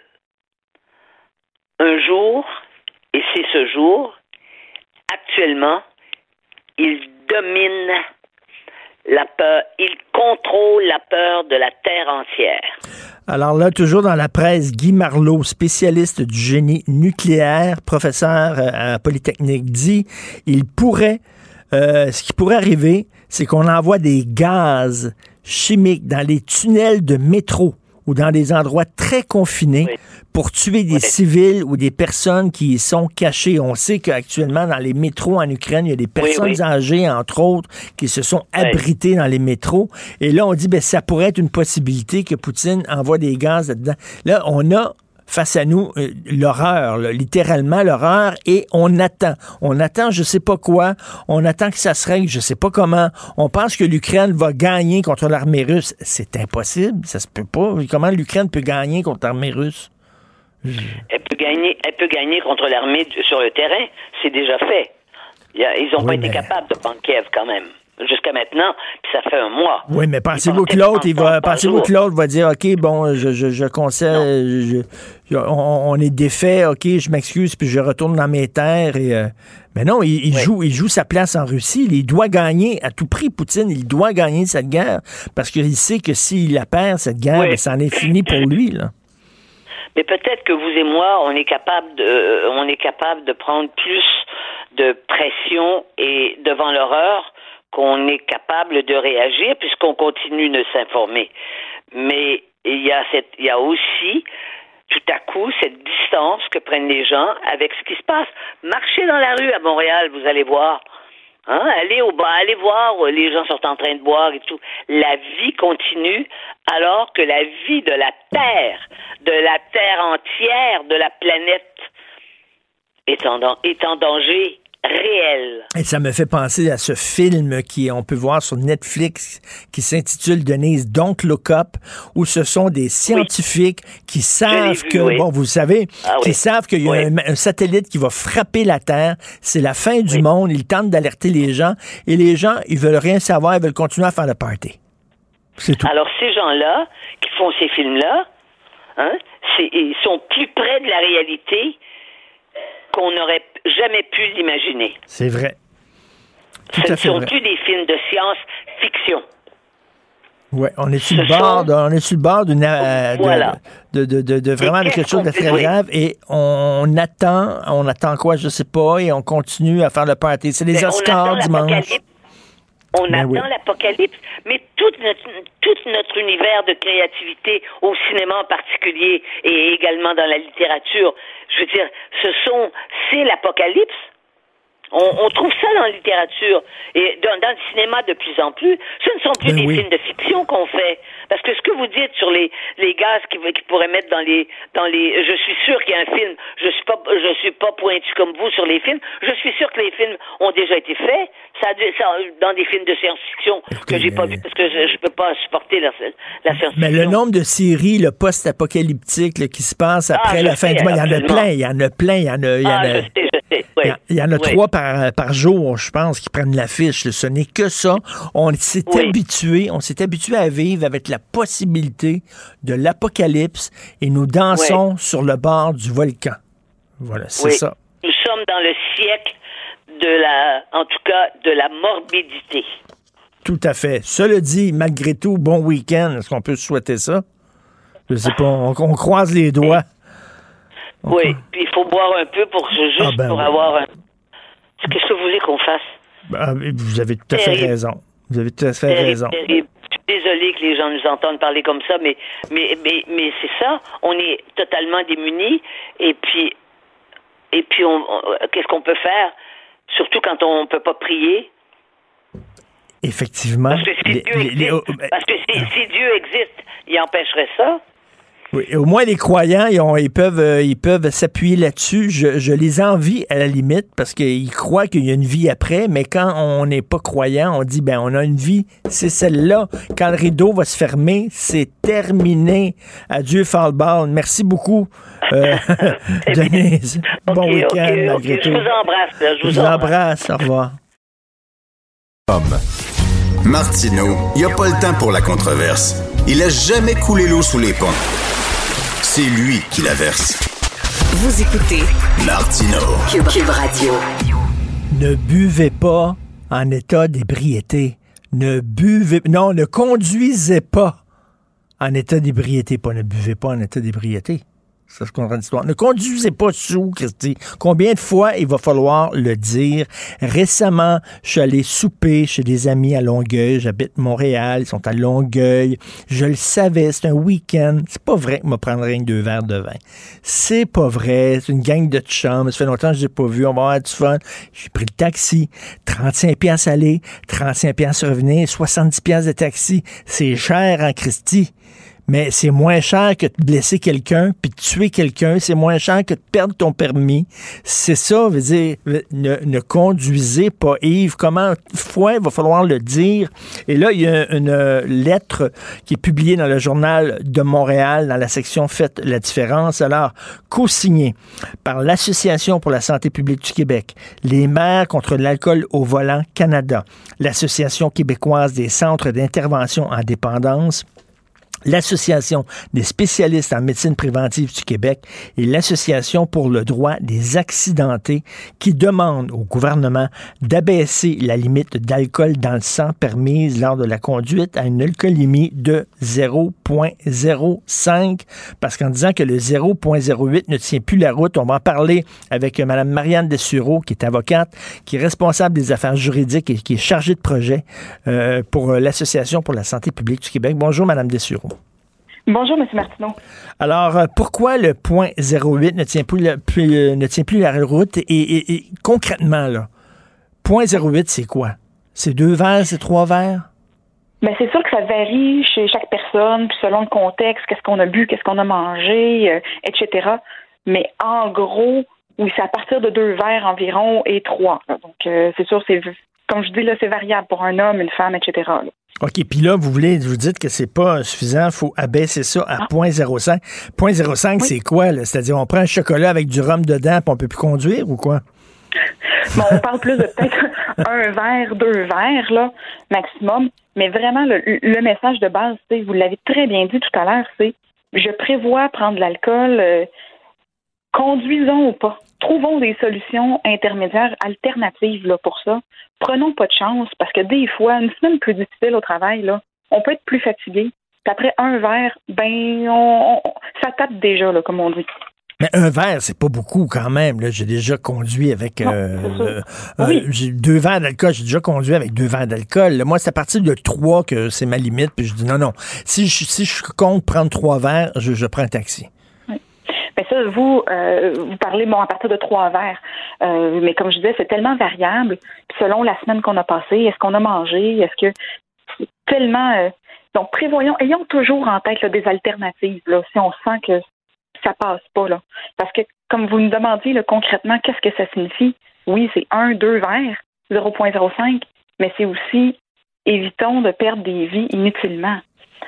Parce qu'on augmente nos risques là, de en, on, parle là, la science, que depuis 10 ans, là, ils disent que c'est de entre 4 à 6 fois plus de risque d'être impliqué dans un accident mortel quand on dépasse le point 0,5. OK. Puis il y a beaucoup de gens qui disent oui, mais moi je suis capable de tenir l'alcool. Moi je suis capable. Oui, il y a des gens qui sont sous puis tout ça, mais moi je suis capable de prendre trois verres puis je conduis parfaitement. Il s'agit qu'une fois tu, tu, tu, rentres dans un autre auto puis ta vie, ta vie et la vie des gens que tu as est, est. est complètement changé. Faut pas oublier, là, euh, vous et moi, des fois, on a tendance à sous-estimer des fois l'effet de l'alcool. Des fois, on s'en rend plus compte non plus, ou on pense qu'on est correct, mais ça arrive tellement vite. Euh, des fois, des effets comme ça, puis des fois, on se rend pas compte que vraiment nos, nos réflexes sont plus aussi, euh, aussi sharp, là, comme on dit. Mm. Et dans, dans pour l'émission Les Francs-Tireurs que je co-animais avec Benoît Dutrisac, j'avais interviewé une fille euh, justement qui avait causé un accident. Elle était en état d'ébriété. Euh, euh, je crois qu'elle avait, ça fait longtemps de ça, mais je pense qu'elle avait tué la, la personne dans l'autre euh, automobile. Et elle, elle dit tous les jours, j'y pense, tous les jours, je m'en veux. S'il y avait un Ben, bouton là, retour en arrière, bon Dieu que j'aurais pris le taxi. Ben oui, exact. Comme je dis, c'est tellement facile. Il y a tellement d'alternatives. Et euh, pour éviter d'avoir des conséquences si graves, on oublie parfois, on se dit, Ah, c'est juste une fois. Mais il suffit qu'une seule fois pour que des mères, des pères, euh, des frères et sœurs perdent, euh, ou des amis perdent, perdent un ami, et que nous, notre vie aussi soit complètement bouleversée et qu'on y pense à tous les jours. Point 08, là, est-ce qu'on est la seule province au Canada à avoir un point 08? En fait, on est, oui, on est la seule province à avoir encore un point 08 euh, au niveau euh, provincial. Donc, toutes les autres provinces donnent des amendes, des suspensions de permis, remorquage d'auto, etc., des points euh, 05 et même point 04 en Saskatchewan. OK, mais ma- Madame Dessureau, le problème, là, c'est que moi, je me souviens pas, puis je conduis beaucoup, moi, là, là, puis je me promène, puis tout ça. Je me souviens pas la dernière fois où j'ai vu un barrage routier. Y en a-tu encore, Christy? Je m'en souviens plus. On nous confirme qu'effectivement, il y a encore des actions de fait, mais comme vous dites, là, une loi, c'est bien beau, mais il faut qu'on donne les moyens de l'appliquer. Ben oui. Donc, ça, c'est certain. Donc, c'est pour ça que ce qu'on recommande comme organisation, oui, on, dit qu'il faut rattraper le retard puis mettre un point 05, mais il faut aussi donner euh, les outils aux policiers euh, pour l'appliquer et donc investir en prévention. Et ça signifie notamment des barrages policiers, euh, d'autres campagnes de sensibilisation, euh, plein de choses comme ça. Là. Mais ça fait très longtemps, moi, que je n'ai pas été euh, dans un, un barrage euh, routier puis soufflé dans la ballonne. Là. Je En je me, souviens plus. En voir un, là, je me souviens plus. Malheureusement, on dirait que le message ne passe pas auprès de certaines personnes. Et c'est pas seulement les jeunes hein, qui conduisent en état d'ébriété, parce que ça, c'est un mythe aussi, puis une légende. C'est les jeunes. Tout à fait. Ben, en fait, chez les jeunes, il y a déjà des restrictions plus sévères chez les moins de 22 ans. Donc déjà, on semble que des fois, avec les cours de conduite obligatoires, peut-être qu'il y a davantage de sensibilisation. Est-ce que ça arrive encore? Tout à fait. Mais ça concerne tout le monde. Donc c'est vraiment un problème, là. Tout âge, on peut... euh, il faut être sensibilisé puis prendre les précautions nécessaires. Et, actuellement, le, gouvernement aurait l'occasion d'avoir ces discussions là, pour le point 05 Parce avec que, le projet de loi 22. Parce que là, il y a eu plein de publicités à la télévision là, contre justement l'alcool au volant. Euh, puis les publicités sont de plus en plus graphiques. hein. On veut, on veut montrer c'est quoi la réalité. Là. Fait qu'on monte, on monte les corps, on monte les blessures, on monte les accidents. On peut pas aller plus loin que ça dans les publicités qu'on fait là. Mais des- d'autres, j'allais dire publicité, c'est pas tant une publicité, donc Oui. c'est normal, c'est parfait qu'il y en ait. Mais je pense là à la Les campagne messages, en fait, de Mad Canada. Exact. La campagne actuelle, je sais pas si vous avez eu la chance. Mad Canada sur leurs réseaux sociaux parle d'une campagne là, une chandelle pour. Ils commémorent la vie de chaque personne décédée. Canada, c'est très poignant. Donc Mm. des fois de repenser à ça, si vous avez la chance. Donc on n'en parle jamais assez. Vous, comme personne, si vous avez un ami, n'hésitez pas à nous faire en parler et à sensibiliser autour de vous. Est-ce que les bars sont sensibilisés à ça? Est-ce que les tenanciers de bars, les barman, les barmaids, euh, est-ce qu'ils sont sensibilisés en disant, ben non, là, toi, là, tu ne prendras pas euh, euh, la route, le volant, là. Est-ce qu'ils font ce job-là? Ils devraient, normalement, euh, la loi indique qu'ils ne doivent pas servir euh, d'alcool à une personne qui est déjà ivre. Mais entre vous et moi, bon, est-ce que c'est appliqué, est-ce que c'est fait? Probablement pas suffisamment. Donc, euh, je veux pas mettre tout le monde dans le même bateau. Donc, a peut-être ça, ça va dans- avec mon ça va avec mon lapsus en début d'émission. Je disais, Oui. ne buvez pas en état d'ébriété, mais c'est ça, c'est-à-dire.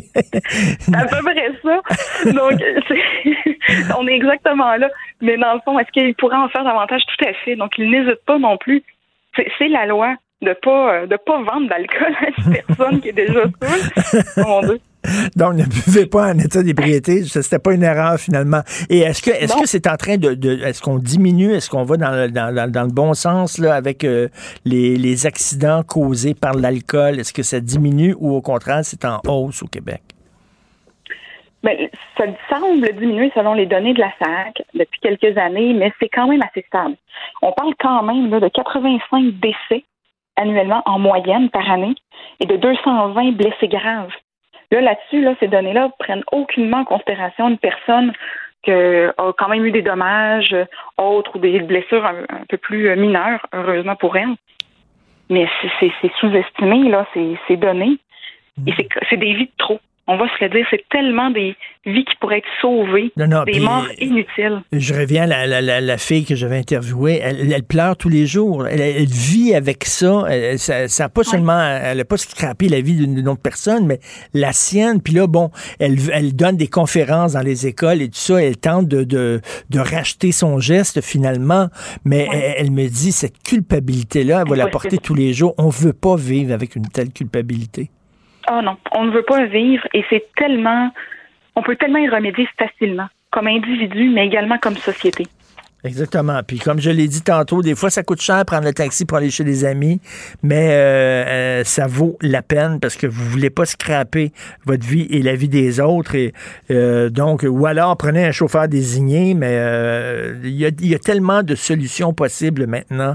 Euh, il y a des organismes qui veulent, qui peuvent vous vous raccompagner, qui peuvent aussi conduire votre auto puis vous ramener au domicile. Il y en a, il y en a plein. Là. Donc, Conducteurs désignés, des services annuels qu'on peut payer pour euh, du style CA, qu'on pourrait être accompagné, peu importe le moment. Euh, oh, c'est comme vous dites, c'est pas les solutions qui manquent. Il à faut, qu'on tienne la route avec ça. Et alors donc, il ne faut pas que le point 08 ne tienne, ne tienne plus la route en, Oui, en- alors. en 2022. Donc, ne conduisez pas et ne buvez pas en état d'ébriété. Merci. Merci, Maître Marianne Dessureau, avocate. Merci beaucoup. Bonne journée, bon week-end. Bonne journée à vous aussi. Merci. Alors, c'est tout le temps qu'il me reste. C'est Benoît Dutrisac, qui lui aussi est un homme responsable. Et lorsqu'il va souper chez les gens, prend le taxi, de toute façon, il va souper nulle part. Il sort jamais de chez eux. Il n'y a aucune invitation. Qui veut recevoir à souper Benoît Dutrisac et prendre un verre avec et l'endurer toute la soirée? Personne. Il est chez eux, dans son garage, puis il boit son petit scotch puis son petit Manhattan, tout seul. Voilà. Alors, il va prendre le micro. Il y a notre rencontre à 11 heures après. Merci beaucoup à l'équipe formidable avec qui je travaille. Julien Boutillier, Florence Lamoureux, Maude Boutet, Alexandre Moranville, Wallet à la recherche. Merci. Charlie Marchand, notre breton préféré à la réalisation, à la régie. Passez un super bon week-end. Malgré tout ce qui se passe, si vous buvez, euh, euh, s'il vous plaît, prenez le taxi et on se reparle lundi 8 heures. Cube Radio.